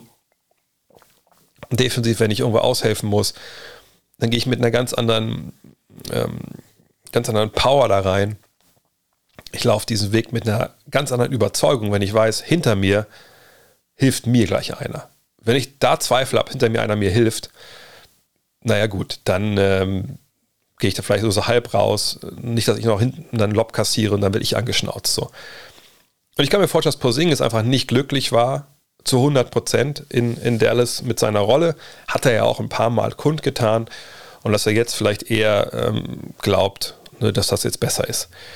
Allerdings, ich habe die Zahlen ja gerade vorgelesen, also er wirft jetzt ja auch nicht unbedingt viel mehr ne, ähm, auf 36 Minuten gesehen. Aber es ist natürlich in äh, Washington jetzt schon so, es gibt da nicht diesen einen balldominanten Spieler, über den halt alles läuft. Und das kann, das muss ja noch nicht mal sein, dass du jetzt denkst, du bist dann der, eigentlich du bist der Star und nicht, nicht der andere, der den Ball jetzt ernannt hat, sondern es kann ja einfach sein, dass wenn du äh, basketballerisch aufgewachsen bist in, in Systemen als, als Jugendlicher, wo es nie diese, diese Konzentration äh, ne, des Balles in einer Person gab, dass du damit nicht so klarkommst oder das nicht so cool findest und deswegen einfach auch dich vielleicht unwohl fühlst in dieser Offensive. Weil du eben, was weiß ich, nicht in der Lage bist, oder nicht, in der Lage, klingt blöd, sondern einfach, es nicht gewohnt bist, an einem Punkt zu stehen und zu warten, bis du wirfst, sondern vielleicht bist du eher ein Spieler, der sich gerne bewegt, ne, durch, über Screens läuft, etc. pp. Ne, wenn du dann halt wohin kommst, wo das eben gemacht wird, dann funktionierst du besser. Aber das jetzt nur an Luca lag im Sinne von, dessen Balldominanz, dessen Basketballspieler hat, hat Porzingis geschadet. So würde ich es nicht sehen wollen, sondern ich würde das, wie gesagt, ganzheitlich betrachten, das Thema. Sepp Astian fragt, keine Ahnung, ob das Thema kürzlich schon behandelt wurde. Ähm, was ist mit Maxi Kleber los? Mache mir etwas Sorgen. Defense ist okay weiterhin, aber vorne geht ja fast gar nichts mehr. Gefahr für die NBA-Karriere, wenn er weiter so schlecht wirft. Erstmal gucken wir uns mal die Zahlen vielleicht von, von Maxi an. Also es ist schon so, ne, dass man ähm, das auch, glaube ich, gesehen hat letztens äh, beim Spiel, gegen wen war das? Gegen Dallas, äh, gegen Boston oder so. Ähm, ne, dass sein Dreier momentan schwächert. Und wir sehen das auch auf die Saison gesehen, 32,4 Prozent. Das ist der schlechteste Wert seit seiner Rookie-Season. Und wenn wir uns die Splits anschauen, also diese monatlichen Statistiken, dann sehen wir auch, dass es losging bei 47,8 Prozent, das waren sechs Spiele äh, im Oktober, dann äh, nur vier im November, 27,8, dann 34,1, im Dezember 37,8 im Januar, Februar 31,4 und jetzt 17,6, also wirklich ganz, ganz kalt im März. Das sind natürlich Zahlen, die ein bisschen ja, stutzig machen. Und dann lohnt sich natürlich äh, zuallererst immer der Blick, zumindest finde ich das, äh, auf rotoworld.com. Ich sage einfach, wie, wo ich mal nachschaue, äh, wenn es darum geht. Ähm, das ist eine Website, die ist eigentlich so mal, also eigentlich kümmern die sich mehr so um äh, ja, Fantasy. Äh, Geschichten für Fantasy Leaks, da irgendwelche, eine, sag ich mal, Infos rausholen kann. Aber ähm, mittlerweile gibt es natürlich auch so Sportwettenmäßig, ne, gibt es natürlich Informationen. Und was man da mal ganz gut sehen kann, ist, okay, hat sich ein Spieler vielleicht verletzt oder ist das ein Spieler oder was ist los mit dem? So. Wenn man da mal in die News reinschaut bei Maximilian Kleber, dann sieht man äh, Anfang März immer wieder hinter seinem Namen, äh, Klammer auf, Right Ankle Soreness. Also rechte Knöchel tut weh. So, okay. Und dann scrollt man bis weiter runter. Ähm, und dann kommt man irgendwann an den Punkt, wo es, äh, wo ist es denn jetzt hier? Äh, wo es irgendwann ums linke Knie geht, wenn ich mich nicht ganz genau. Left Knee Effusion. Effusion. So. Das ist dann äh, im Februar. So. Und ich habe gerade schon vorgelesen, ne, ähm, wie das bei ihm äh, ausging, von Monat zu Monat. So, und dann, wenn man schaut, wann er Spiele verpasst hat, dann war das früh im Jahr, im November, das war, glaube ich, Covid, ne, äh, oder im Dezember war Covid, eins von beiden, das war da zweimal raus schon. Und dann im Februar verpasst er schon zwei Spiele und dann im März wieder zwei Spiele. Und man dann sieht, okay, ne, also das Ankle Soreness und da ist diese Effusion, ne, also Knie ist auch irgendwas nicht, passt irgendwas nicht. Dann würde ich wirklich, wirklich äh, darauf tippen wollen, dass er, ähm, ja, he's playing hurt, wie Amerikaner das sagen. Ne? Es gibt auch News von ihm äh, Anfang Februar, dass das Knie geschwollen war und so. Und linkes Knie, rechter Knöchel. Also ich, ich, weiß nicht, wie viele Sporttherapeuten jetzt zuhören oder, oder Physiotherapeuten oder so. Ähm, bei mir, da schallen dann direkt immer die Alarmglocken, weil ich denke, okay, das ist dann äh, so klassisch halt. Ne? Du hast auf der einen Seite links ein Problem ne? und die andere Seite oft, und dann auch nicht unbedingt am, am gleichen Gelenk, sondern ne, bis weiter tiefer oder, oder weiter oben äh, in der Kette, gibt es dann wieder Probleme. Ne, es kann jetzt sein, dass er einfach umgeknickt ist oder so, das weiß ich jetzt in dem Fall nicht, das war jetzt nicht zu finden, aber ähm, ne, Maxi hat einfach Probleme mit, mit seinen Wheels, wie der Amerikaner das auch nennen, also mit, mit seinen Rädern, also mit, mit seinen Beinen, wo er drauf ja, laufen muss und spielen muss. So. Und jetzt kann man natürlich argumentieren, aber defensiv ist das ja immer noch okay, er blockt ja auch Würfe und so. Ja, das mag ja sein, aber das braucht halt viel weniger Feinmotorik. Und wenn man seine Würfe sieht, ähm, ich habe letztes Mal mit jemandem unterhalten, da mit Julius haben wir darüber unterhalten, auch als wir Dallas in, ähm, äh, in Brooklyn gesehen haben. Die Würfe jetzt, die er nimmt, das ist einfach, das ist relativ viel, wo man sagen muss, das ist ohne Selbstbewusstsein. Ne, ist ja auch kein Wunder. Äh, also als er in Brooklyn zum Beispiel war, waren es 0 von 4, da hatte er drei Spiele lang nicht getroffen, 0 äh, von 6 und er auch in Brooklyn im Endeffekt Würfe verweigert. Ähm, Danach gab es wieder jetzt Spiele. 0 von 6 gegen Minnesota, 0, gegen, 0 von 3 gegen Houston, 1 von 6 gegen Minnesota, 2 ähm, von 7 jetzt gegen Cleveland. Ähm, und ähm, das, da kommt dann eins zum anderen. Ne? Du bist verletzt, du bist angeschlagen, spielst trotzdem. Dann äh, triffst du die Würfe nicht, einfach weil ne, dein System so ein bisschen durcheinander geraten ist. Willst du aber auch keine Pause machen in der Phase der Saison, denn defensiv braucht dich deine Mannschaft. Ähm, das sieht man auch an den Plus-Minus-Werten oft bei ihm. Ähm, und dann aber triffst du halt nicht. Du weißt aber um den Wert, den du für dein Team halt an anderer Stelle hast. Und dann kommst du an einen Punkt, und ich glaube, Maxi ist so ein Spieler, bei dem das halt wirklich dann auch so äh, sich so manifestiert, wo du halt denkst, okay, also warum soll ich den Wurf jetzt nehmen? So, und ich treffe momentan nichts, es ist ein Scheunentor, ich, ich fühle mich gerade nicht gut, ich passe den Ball lieber nochmal weiter. Und gegen Brooklyn waren es zum Beispiel ein, zwei Szenen, an die ich mich erinnere, wo man dachte, ja, also jetzt schön, dass du den gepasst hast, aber dein Kollege, der hat jetzt Zeitdruck und ist nicht so frei, wie du gerade frei warst.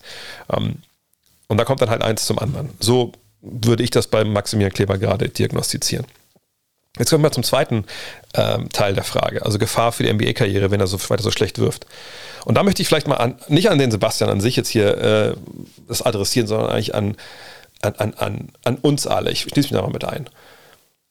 Es verwundert mich schon, ehrlich gesagt, dass wann immer es um, um, um deutsche Spieler geht und deutsche Spieler äh, irgendwie eine schlechte Phase haben, dass wir sofort dabei sind zu sagen, naja, also das ist ja, war es jetzt ja wohl mit der NBA-Karriere oder die NBA-Karriere ist in Gefahr und sollte er nicht lieber nach Europa gehen. Das haben wir über Moritz Wagner gesagt, das haben wir über Isaac Bonga in dem Fall schwingt es auch wieder mit äh, bei, bei Maxi Kleber.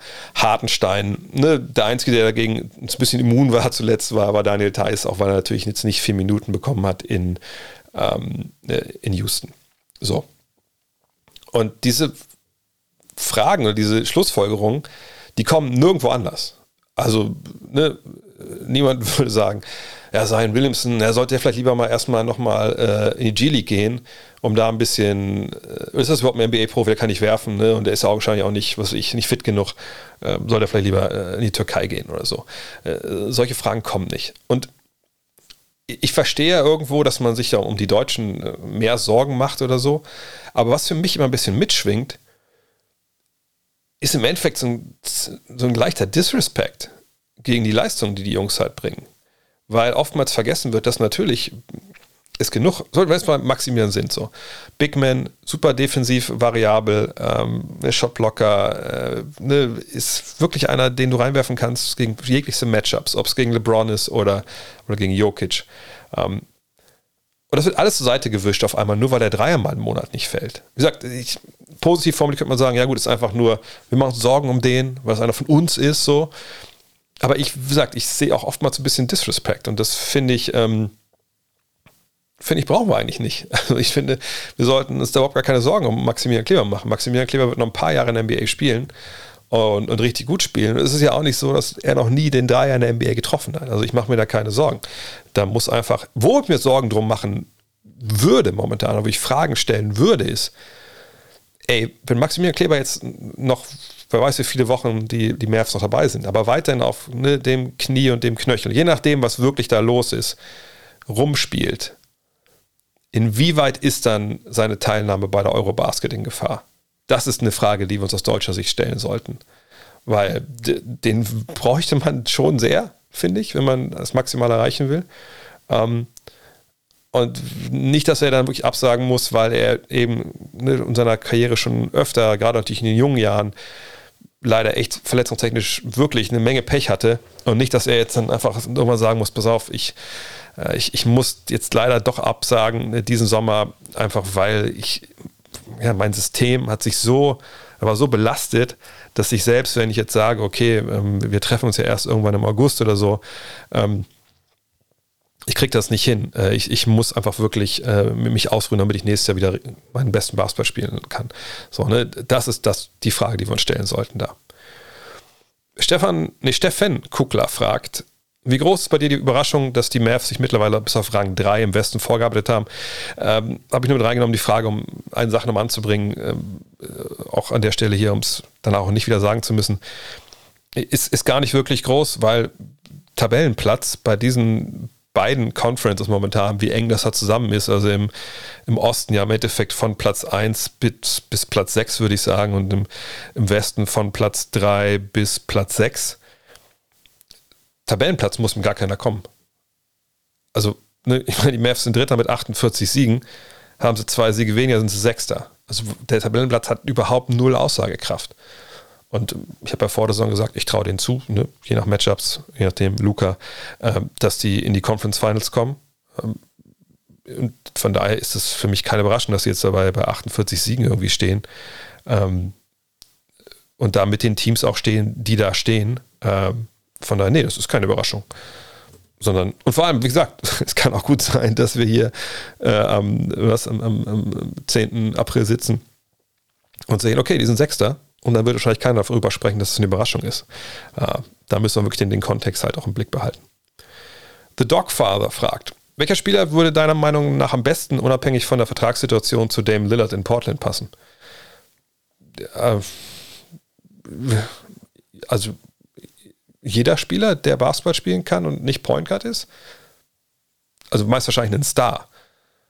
Also als Star würde ich sagen, er braucht einen, einen Ringbeschützer auf den großen Positionen, der ähm, für ihn ein bisschen mitverteidigt, weil er einfach ein Leichtbauguard ist, der da seine Teams in den letzten Jahren einfach auch schlechter gemacht hat ne, in der Defensive.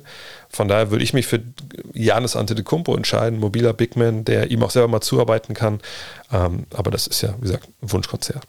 Und ansonsten jeder 3D, 3D-Spieler von äh, Position 2 bis 4, die wir nicht mehr haben, Ringbeschützer auf äh, äh Position 5, hoffen besser einer, der einen Dreierschütz schießen kann. Das ist, die, das ist das Optimale. Also wahrscheinlich bei jedem. Ben fragt, welcher Spieler ist für dich der Inbegriff des typischen 3D-Spielers und wer ist da momentan der Beste? PJ Tucker, Jay Crowder oder ist die Anforderung rein an Flügel geknüpft? Liebe Grüße, Ben. Ähm, der beste momentan, würde ich sagen, ist Mikael Bridges. Einfach weil er jemand ist, der natürlich auch zum einen ne, beim besten Team der Liga spielt, ähm, da die, diese Rolle einfach par excellence erfüllt. Und äh, Michael Bridges einfach jemand ist, der ne, trifft seine Dreier 38 Prozent, äh, ist super variabel defensiv, lange Arme, äh, ich wüsste jetzt nicht, wen ich da jetzt lieber hätte äh, auf der Position. Und 3D ist nicht nur auf Flügel bezogen, aber da ist es am allerwichtigsten. Also das sind die, die man erstmal in aller Regel meint mit 3D. Also alle, die nicht den Ball nach vorne schleppen, alle, die keine Center sind, die 3D. Aber natürlich lässt sich es auch auf, auf nominelle Point Guards und Center erweitern. Josh fragt, abgesehen von Clay, Curry und Green, was machte die 2016 Warriors so viel stärker als den heutigen Kader der Warriors? Bei einigen Rollenspielern sind ja durchaus Parallelen zu erkennen. Ja, Parallelen sind schon zu erkennen von 2016 zu heute, aber ich denke, das liegt auf der Hand, was da anders ist. Zum einen, Curry ist 33, Green ist 31, Thompson ist 31, Thompson kommt jetzt von zwei katastrophalen Verletzungen zurück. Ähm, ne, zum einen, also Steph Curry ist sicherlich nicht, nicht besser als damals. Ähm, Draymond Green war dieses Jahr relativ viel verletzt, hat damals zumindest ab und zu mal den Dreier getroffen und Clay ist einfach noch nicht der alte und wird es vielleicht auch nie wieder so werden wie 2016. Naja, und die anderen Rollenspieler, Andrew Wiggins ist dann wahrscheinlich so die Harrison Barnes Rolle. Ähm, naja, und, und, der ganze Rest, pff, also ich tue mir ein bisschen schwer, weil 2016, da reden wir halt von einer Mannschaft, die klar in den Finals verloren, aber den, den Rekord aufgestellt mit, mit 73 Siegen in, in der regulären Saison. Das war ein Veteranenteam, ein junges Veteranenteam, auch auf vielen Positionen. Ähm, wie gesagt, Curry war 27, Thompson Green 25, Harrison Barnes war 23. Ähm, und dann hattest du aber äh, mit Marie Spades, Andre Godala, Festus Ezeli, Leandro Barbosa, Sean Livingston, Andrew Bogut, das waren einfach wirklich Jungs, die wussten halt, wie es läuft. So. Ne? Also gerade Bogut und, ähm, ähm, und Igodala natürlich sind zwei Veteranen gewesen. Also eine viel bessere ähm, Glue Guys, wenn man es mal so nennen will, aber vor allem auch defensiv Spezialisten äh, mit überragenden Skills auf ihrer jeweiligen Position in der Defensive kannst du dir ja gar nicht wünschen. So. Ähm, und dazu dann so ein paar ja, Lehrlinge, sage ich mal, äh, wie, wie Isili, wohl Barnes war jetzt nicht unbedingt der Lehrling von, ähm, von, ähm, von Igodala, aber ne, das, das, das, das ist schon verrückt. Ja, Lerno Barbosa mit 33 immer noch super schnell gewesen die Jungs hatten eine Menge gesehen. Ja, Livingston, ganz, ganz eigenartiger, so ein weirder Point Guard, sehr lang ohne Dreier, aber halt dann mit diesen geilen Mitteldistanzwürfen. Da hat alles gepasst. Die waren defensiv um einiges stärker als, als die Warriors jetzt sind. Ähm, und sie hatten eben auch schon ihre Schlachten geschlagen. Und ich glaube, das kann man über diesen Kader jetzt, ähm, also außerhalb, außerhalb der Spieler, die 2016 schon dabei waren, kann man eigentlich nicht sagen. Ja, also Jordan Poole, finde ich erwähnt, ja, wahnsinnig gute Saison bis jetzt, oder jetzt am Ende wahnsinnig gut, ähm, ist 22, hat noch äh, wenig gesehen und 2016 hatten die, die Warriors auch schon den Titel gewonnen. Wiggins hat noch nie wirklich viel gesehen, äh, Kuminga nicht. Otto Porter, ja, guter Mann, aber auch da ging es noch nie wirklich weit in die Playoffs, genau wie bei Damian Lee oder Gary Payton. Ähm, Looney ist jetzt natürlich ein bisschen älter, keine Frage. Oh, Looney war ja gleich dabei, aber Looney hat auch schon ein paar Sachen gesehen, keine Frage. Bielica ist, ist 33, klar, ähm, aber auch jetzt niemand, der ne, schon Feindserfahrung hatte. Moody sowieso nicht, Udala ist jetzt mit einer 38, äh, Toscano Anderson, äh, ja, die sind alle okay, aber wenn du mir jetzt sagen würdest, diese Rollenspieler und die Rollenspieler von damals, das ist ungefähr gleiches Level. Nein, nein, nein, nein, nein. Da liegen Welten zwischen dem, was sie jetzt von der Bank bringen und damals. Ähm, von daher äh, Parallelen ja, weil man sicherlich auch äh, im Front Office geschaut hat, wir haben diese Rollen, die wir besetzen wollen, was finden wir da für Spieler? Mhm. Aber diese Spieler sind einfach, Stand jetzt, nicht so gut wie die, die Spieler damals. Peter P. fragt, Wer war deiner Meinung nach der beste Fit auf der 1 neben Michael Jordan? BJ Armstrong, äh, John Paxson, Steve Kerr, Ron Harper, äh, Craig Hodges. Armstrong war immer ein All-Star, am erfolgreichsten waren die Bulls, aber wohl mit dem körperlich schon etwas eingeschränkten Ron Harper oder doch eher einer der Shooter. Ich würde mich da für Ron Harper entscheiden, wenn ich ehrlich bin. Ähm, in der Triangle Offense brauchte man keinen Point Guard, der den Ball ähm, den Ball viel macht. Ne? Wenn ihr die aktuelle Folge, äh, aktuelle Folge, also die erste Ausgabe äh, unseres Magazins habt, habt ihr vielleicht auch schon die, die Story über die Triangle Offense gelesen. Ähm, dann wisst ihr auch, was so ein bisschen so die, die, also die Herangehensweisen da von der Triangle Offense sind. Und ähm, deswegen braucht man auf der 1 eigentlich eher einen, der ab und zu mal seinen Dreier trifft. Damals war der Dreier noch nicht so wichtig, ähm, aber vor allem jemand, der defensiv eben mitarbeitet. So, und da ist Ron Harper mit seinen 1,98 und klar, die Athletik war weg, ne? also nicht komplett weg, aber natürlich weg im Sinne von, als er jung war, vor seinem Kreuzbandriss, 1989 war es, glaube ich, oder so, ähm, da, ähm, äh, ja, also ne, da war wenig los, aber noch immer noch genug, um defensiv einfach seinen Mann zu stehen. Und das war auf jeden Fall wichtiger als dann jemand wie, wie Steve Kerr, der natürlich überragend seinen Dreier getroffen hat äh, und das auch in der Regel gut gemacht hat. Ähm, aber den hast du ja von der Bank gebracht als Schütze, äh, um auch da vielleicht ein bisschen, äh, ein bisschen Offensive noch reinzubringen, die in den ersten fünf nicht brauchtest, wenn du halt ähm, mit Jordan und mit, mit Pippen da gespielt hast. Äh, und dann von der Bank kam dann halt Kukoc äh, und Kerr. Hm, BJ Armstrong, ja, klar, das ist schon jemand, der, ähm, der gut funktioniert hat. Genau richtig auch, wie es hier steht. Der war natürlich All-Star. Äh, allerdings muss man bei BJ Armstrong natürlich auch sagen, ähm, bei aller Qualität, äh, die er dann auch hatte, ne,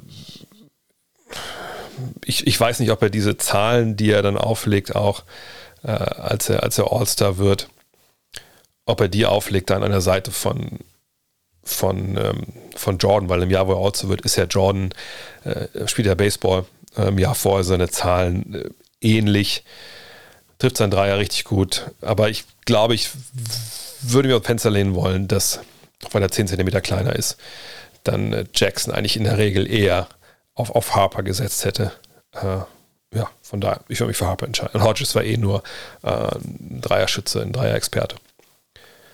Benedikt Finke fragt, in den vielen Gesprächen und Debatten rund um die größten What-Ifs kommt mir ein Name immer zu kurz, Oskar Schmidt. Was ist deine Meinung zu ihm? Wäre das Regelwerk damals ein anderes gewesen? Wäre Schmidt in der NBA ein ähnlich guter Scorer gewesen? Oder war er nur gegen die vermeintlich schwächeren Gegenspieler überlegen?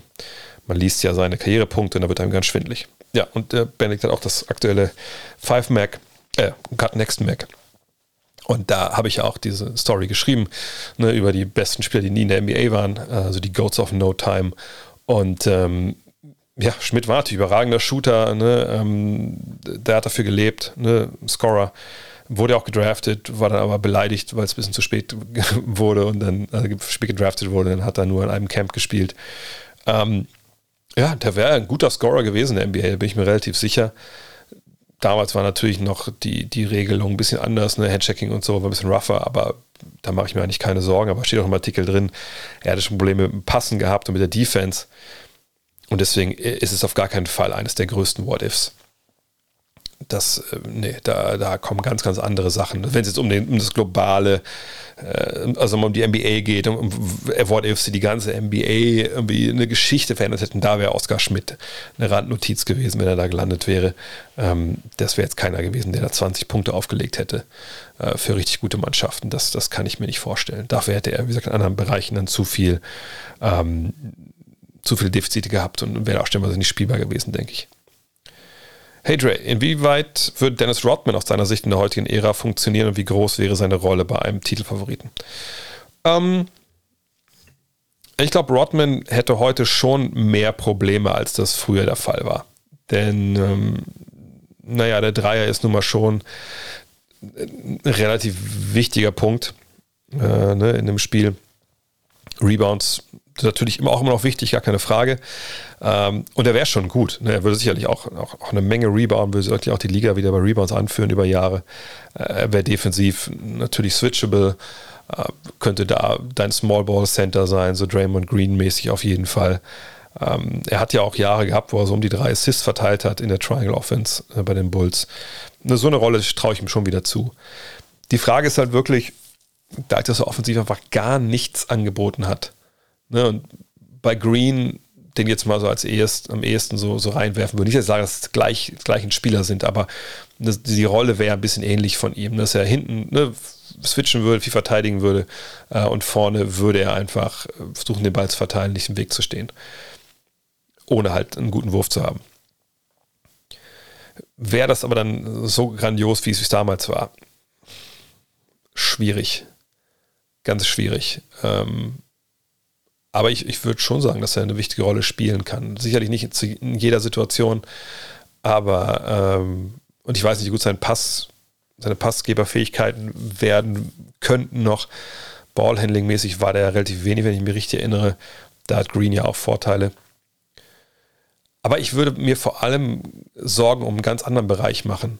Denn wenn wir ihn in die heutige Zeit transportieren, transportieren wir ihn natürlich auch in die heutige Zeit mit all den, ähm, sage ich mal, medialen Möglichkeiten, den jeder, Autonom den jeder Autonomalverbraucher am, äh, am, Leib trägt. Also eine Kamera, ein Mikrofon, klar, ich meine die jeweiligen Handys so. Und wenn wir überlegen, was damals schon für ähm, Eskapaden rausgekommen sind, Stichwort Last Dance, ähm, dann frage ich mich, wie das funktioniert hätte mit ihm jetzt in, in der NBA.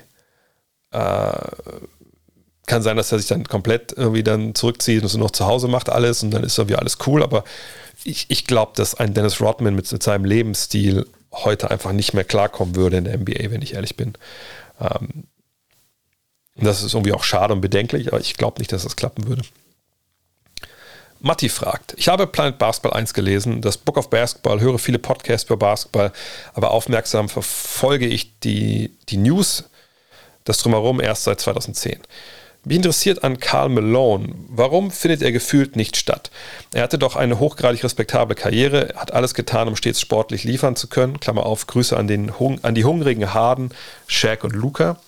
Und das für eine verdammt lange Zeit. Die Stats passen, der Ring fehlt. Abseits des Basketballplatzes hat er wohl einige Dummheiten oder merkwürdige Interessen, aber sollte man das überhaupt in die Bewertung seiner Relevanz mit einfließen lassen? Wir sprechen ja schließlich über Basketball, nicht über den Charakter und er ist ja bei weitem nicht der Einzige, über den sich kritisch diskutieren ließe. Ja, Karl Malone ist sicherlich ein, ein schwieriger Fall, was das angeht. Ne? Was seine Zahlen angeht, da ist er ja wirklich einer äh, der All-Time-Greats. Ne? Ist in der Hall of Fame, 14 Mal All-Star, 14 Mal All-NBA, ne? viermal All-Defensive, zweimal All-Star-MVP, zweimal MVP, ne? einer der besten 76 im Endeffekt Spieler aller Zeiten. Alles gut.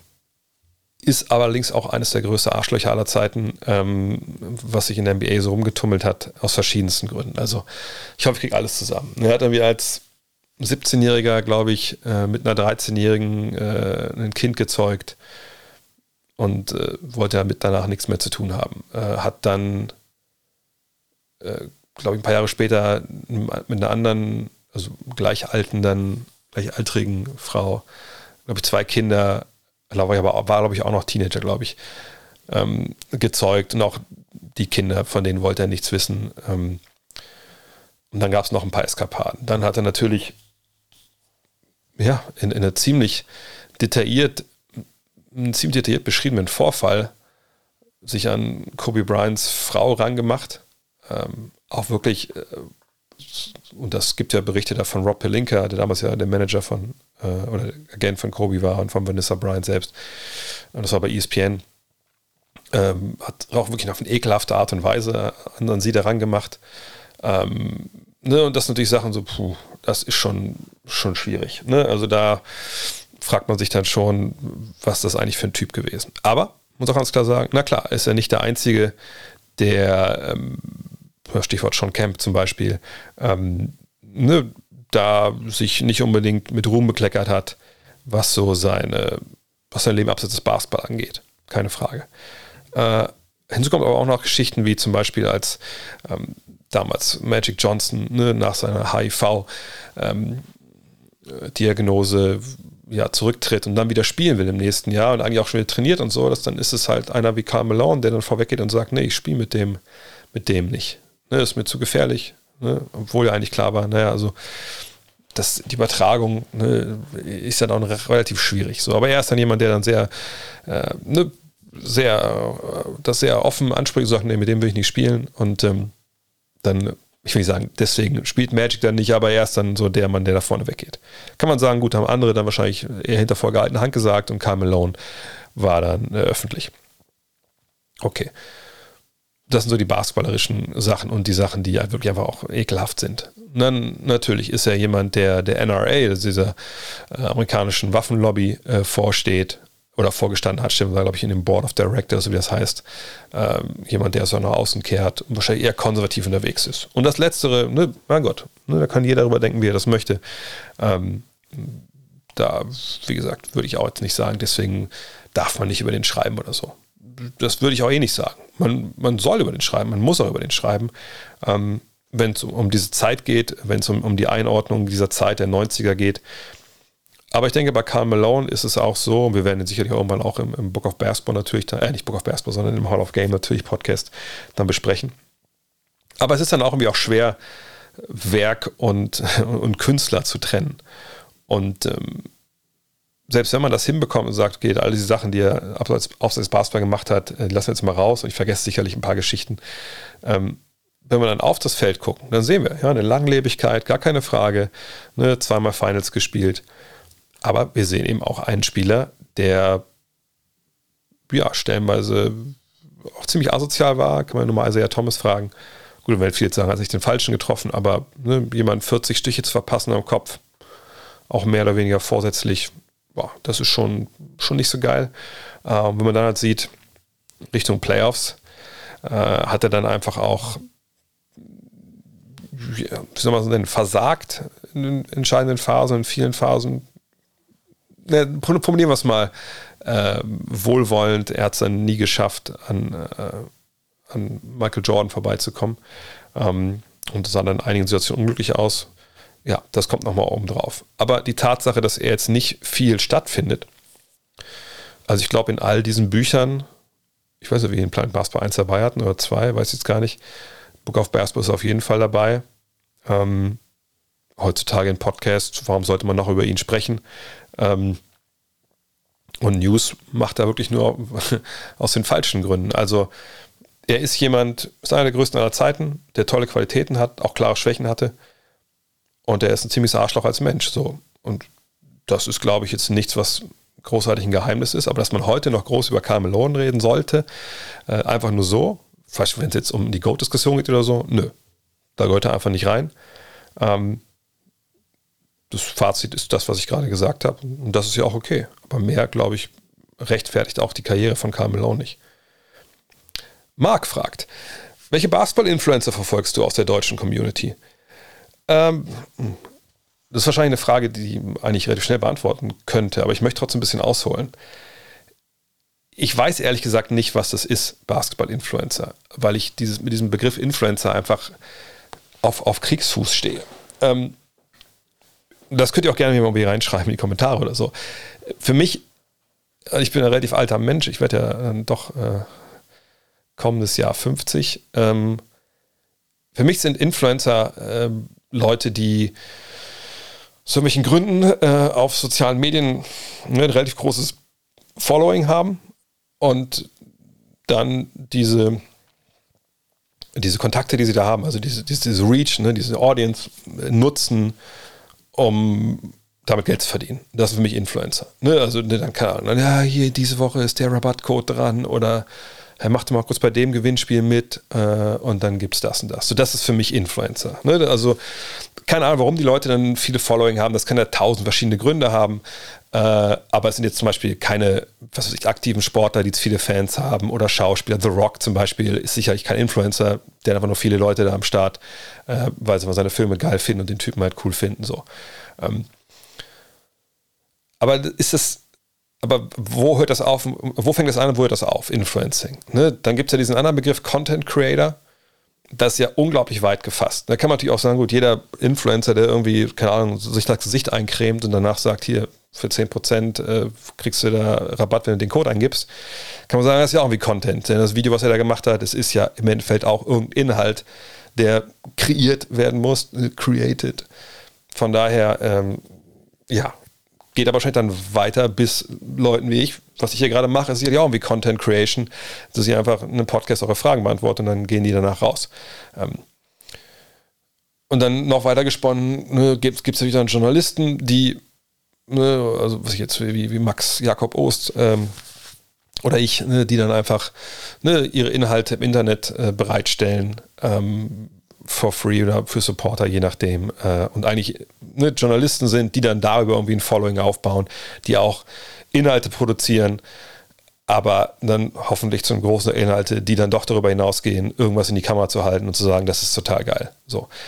Also, also wo sind da die, die Grenzen? Und diese Grenzen verschwimmen glaube ich, dann schon sehr. Und auch was den Content selber angeht. Ich meine, ich kann, jetzt mal ein Basketball-Beispiel. Also ich kann natürlich irgendwie sagen, oh, ich gucke mir hier jetzt ein, ein, Video an und ich reagiere darauf. Das hat sicherlich seinen Wert, das gucken sich viele Leute auch an. Ich gucke mir auch, was ich letztens wo immer wieder bei Instagram hier Reels reingespült, wo Leute auf irgendwelche Mixes und sowas äh, reagieren. Okay, würde ich aber nicht sagen, dass das unglaublich dann journalistischen Anspruch hat, aber es ist natürlich Content, der kreiert wird. Aber ist man dann Influencer, wenn man einfach nur sich Videos oder Basketballspiele anschaut oder Highlights und darauf reagiert? Wie gesagt, deswegen, also ich kann das ganz schwer fassen. Lange Vorrede, jetzt die Antwort. Ähm, ich habe eigentlich wirklich als Influencer, ich wüsste gar nicht, wer das wirklich sein soll in Deutschland, habe ich niemanden. Also Leute, die jetzt irgendwie, keine Ahnung, äh, mit Basketball was machen, aber eigentlich äh, nicht Inhalte produzieren, folge ich ehrlich gesagt niemanden. Ähm, Mache ich aber aus USA jetzt auch nicht. Also was, diese, was dieser eine Typ damals, was der immer irgendwie Leute da nachgemacht hat, äh, wie die werfen und so, das habe ich auch nie aktiv verfolgt. So. Ähm, Content Creator folge ich äh, auf, auf Twitter viele, ja, weil da hat ja ab und zu mal eine, eine Meinung oder ein, ein, Ansatz kommt, wo man selber mal drüber nachdenkt vielleicht. Klar gucke ich mir bei, bei Julius Schubert, Just a Kid from Germany, äh, ab und zu mal ähm, äh, Videos an. Äh, ich höre bei Jonathan Walke ab und zu mal rein, bei jeden Tag NBA, aber das, der macht einfach, der macht so viel, da kann ich mir gar nicht alles anhören, dann komme ich gar nicht selber zum Arbeiten. Und die habe ich auch schon tausendmal erklärt, also ich höre auch relativ wenig NBA-Podcasts wirklich, weil ähm, ich dann irgendwann nicht mehr weiß, plapper ich aber irgendwas nach oder ist das meine eigene Meinung? Ne? Deswegen, ähm, von daher, wahrscheinlich ist die Antwort, ich verfolge keinen wirklichen Influencer, Content Creator sehr, sehr ausgewählt und auch nicht unbedingt dann, ich, bei Julius kann ich auch nicht jedes Video zum Beispiel gucken. Ähm, ja, das liegt aber nicht daran, dass ich jetzt denke, dass die alle keine Ahnung haben oder dass die Crap sind oder so. Nö, das liegt einfach daran, dass ich äh, mit Content, den ich konsumiere, sehr, sehr genau mir aussuchen muss in der Zeit, die ich habe. Äh, und das ist einfach dann äh, den Content, den ich konsumiere, geht, geht dann weit über das hinaus, was man so unter Influencing äh, oder normalem Content Creating versteht. So würde ich es beantworten wollen. Rick K. fragt, sind für den Sommer wieder Interviewpods geplant und hast du schon mal darüber nachgedacht, Satu Sabai einzuladen? Ich fand deine bisherigen Sommerpodcasts immer ausnahmslos großartig und Interviews mit Nichtspielern haben interessante Blickwinkel auf den Sport geliefert. Ja, das ist auf jeden Fall wieder geplant. Ähm, äh, ich muss mal gucken, wie es dann im, im Sommer halt ähm, aussieht. Aber äh, ja, eigentlich ist das geplant. Ich weiß gar nicht genau, wann dieses Jahr, also im September äh, geht es dann wieder los. August wird halt dann äh, frei sein und, und da wird es sicherlich dann die, die Sommer-Podcasts geben. Ja, ich musste mal gucken, wie gesagt, wie, wie und wann ich das dann hinbekomme. Es war natürlich mit Covid ein bisschen blöd, aber jetzt im Sommer, auch jetzt demnächst soll es wieder losgehen mit, ne, mit Leuten treffen, quatschen. Das geht jetzt ja alles auch mit ne, weniger, sag mal, äh, man muss ja jetzt weniger vorsichtig sein, wenn man halt geimpft ist und so, ne?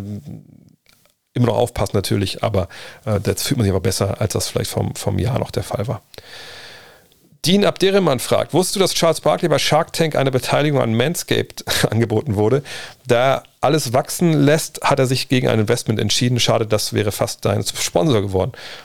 Ja, wäre egal, obwohl ich jetzt nicht weiß, warum Charles Barkley bei Shark Tank dabei war. Aber ja, ja, Charles Verlust, mein Gewinn. Dafür haben sie ja dann wahrscheinlich ähm, Alex Caruso bekommen. Thomas Scholz, da ich gerade aus gerade die Vlogs von Julius gesehen habe, zwei Fragen. Erstens, gibt es ein in New York auch gesundes Essen? Und zweitens, wie viel Kilo hast du dort drüben, drüben zugelegt?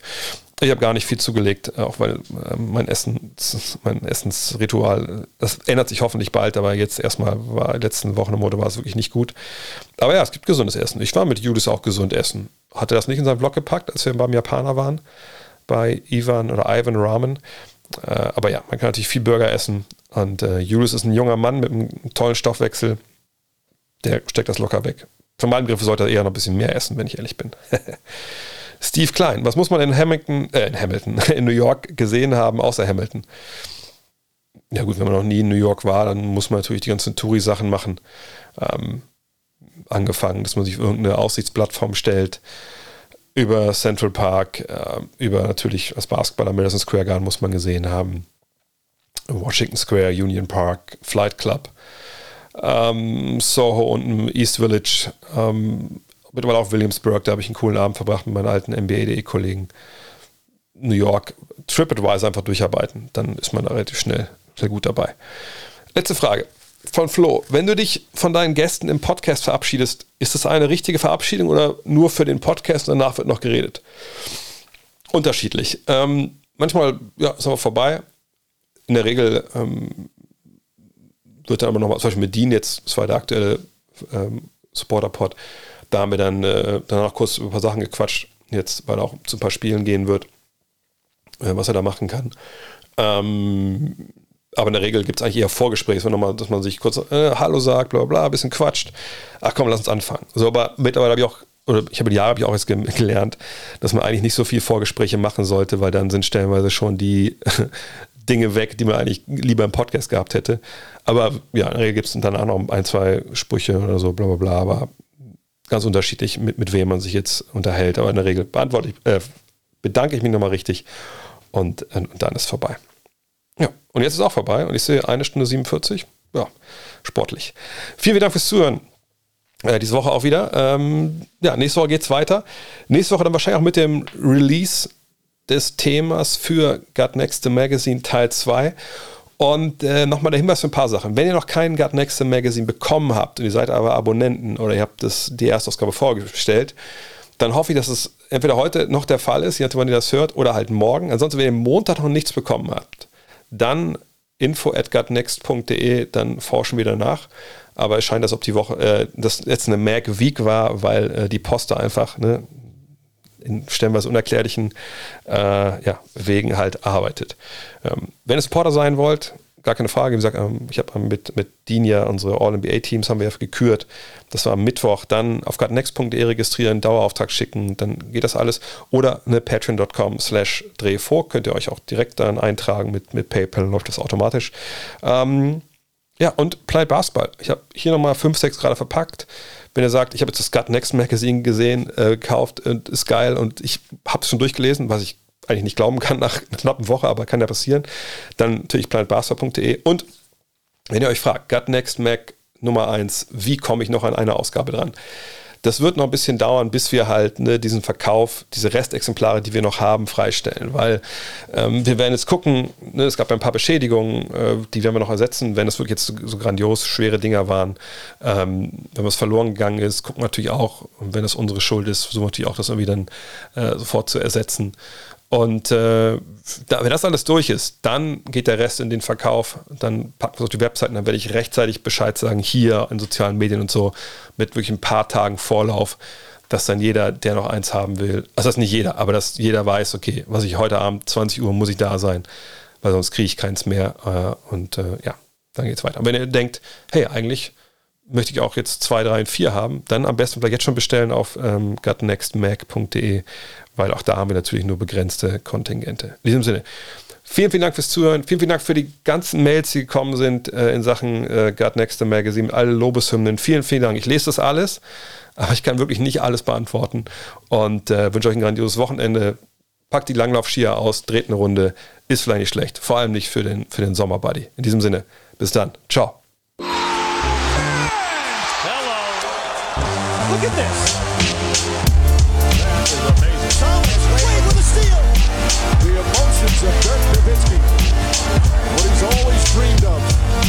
Have another chance after the bitter loss in 2006.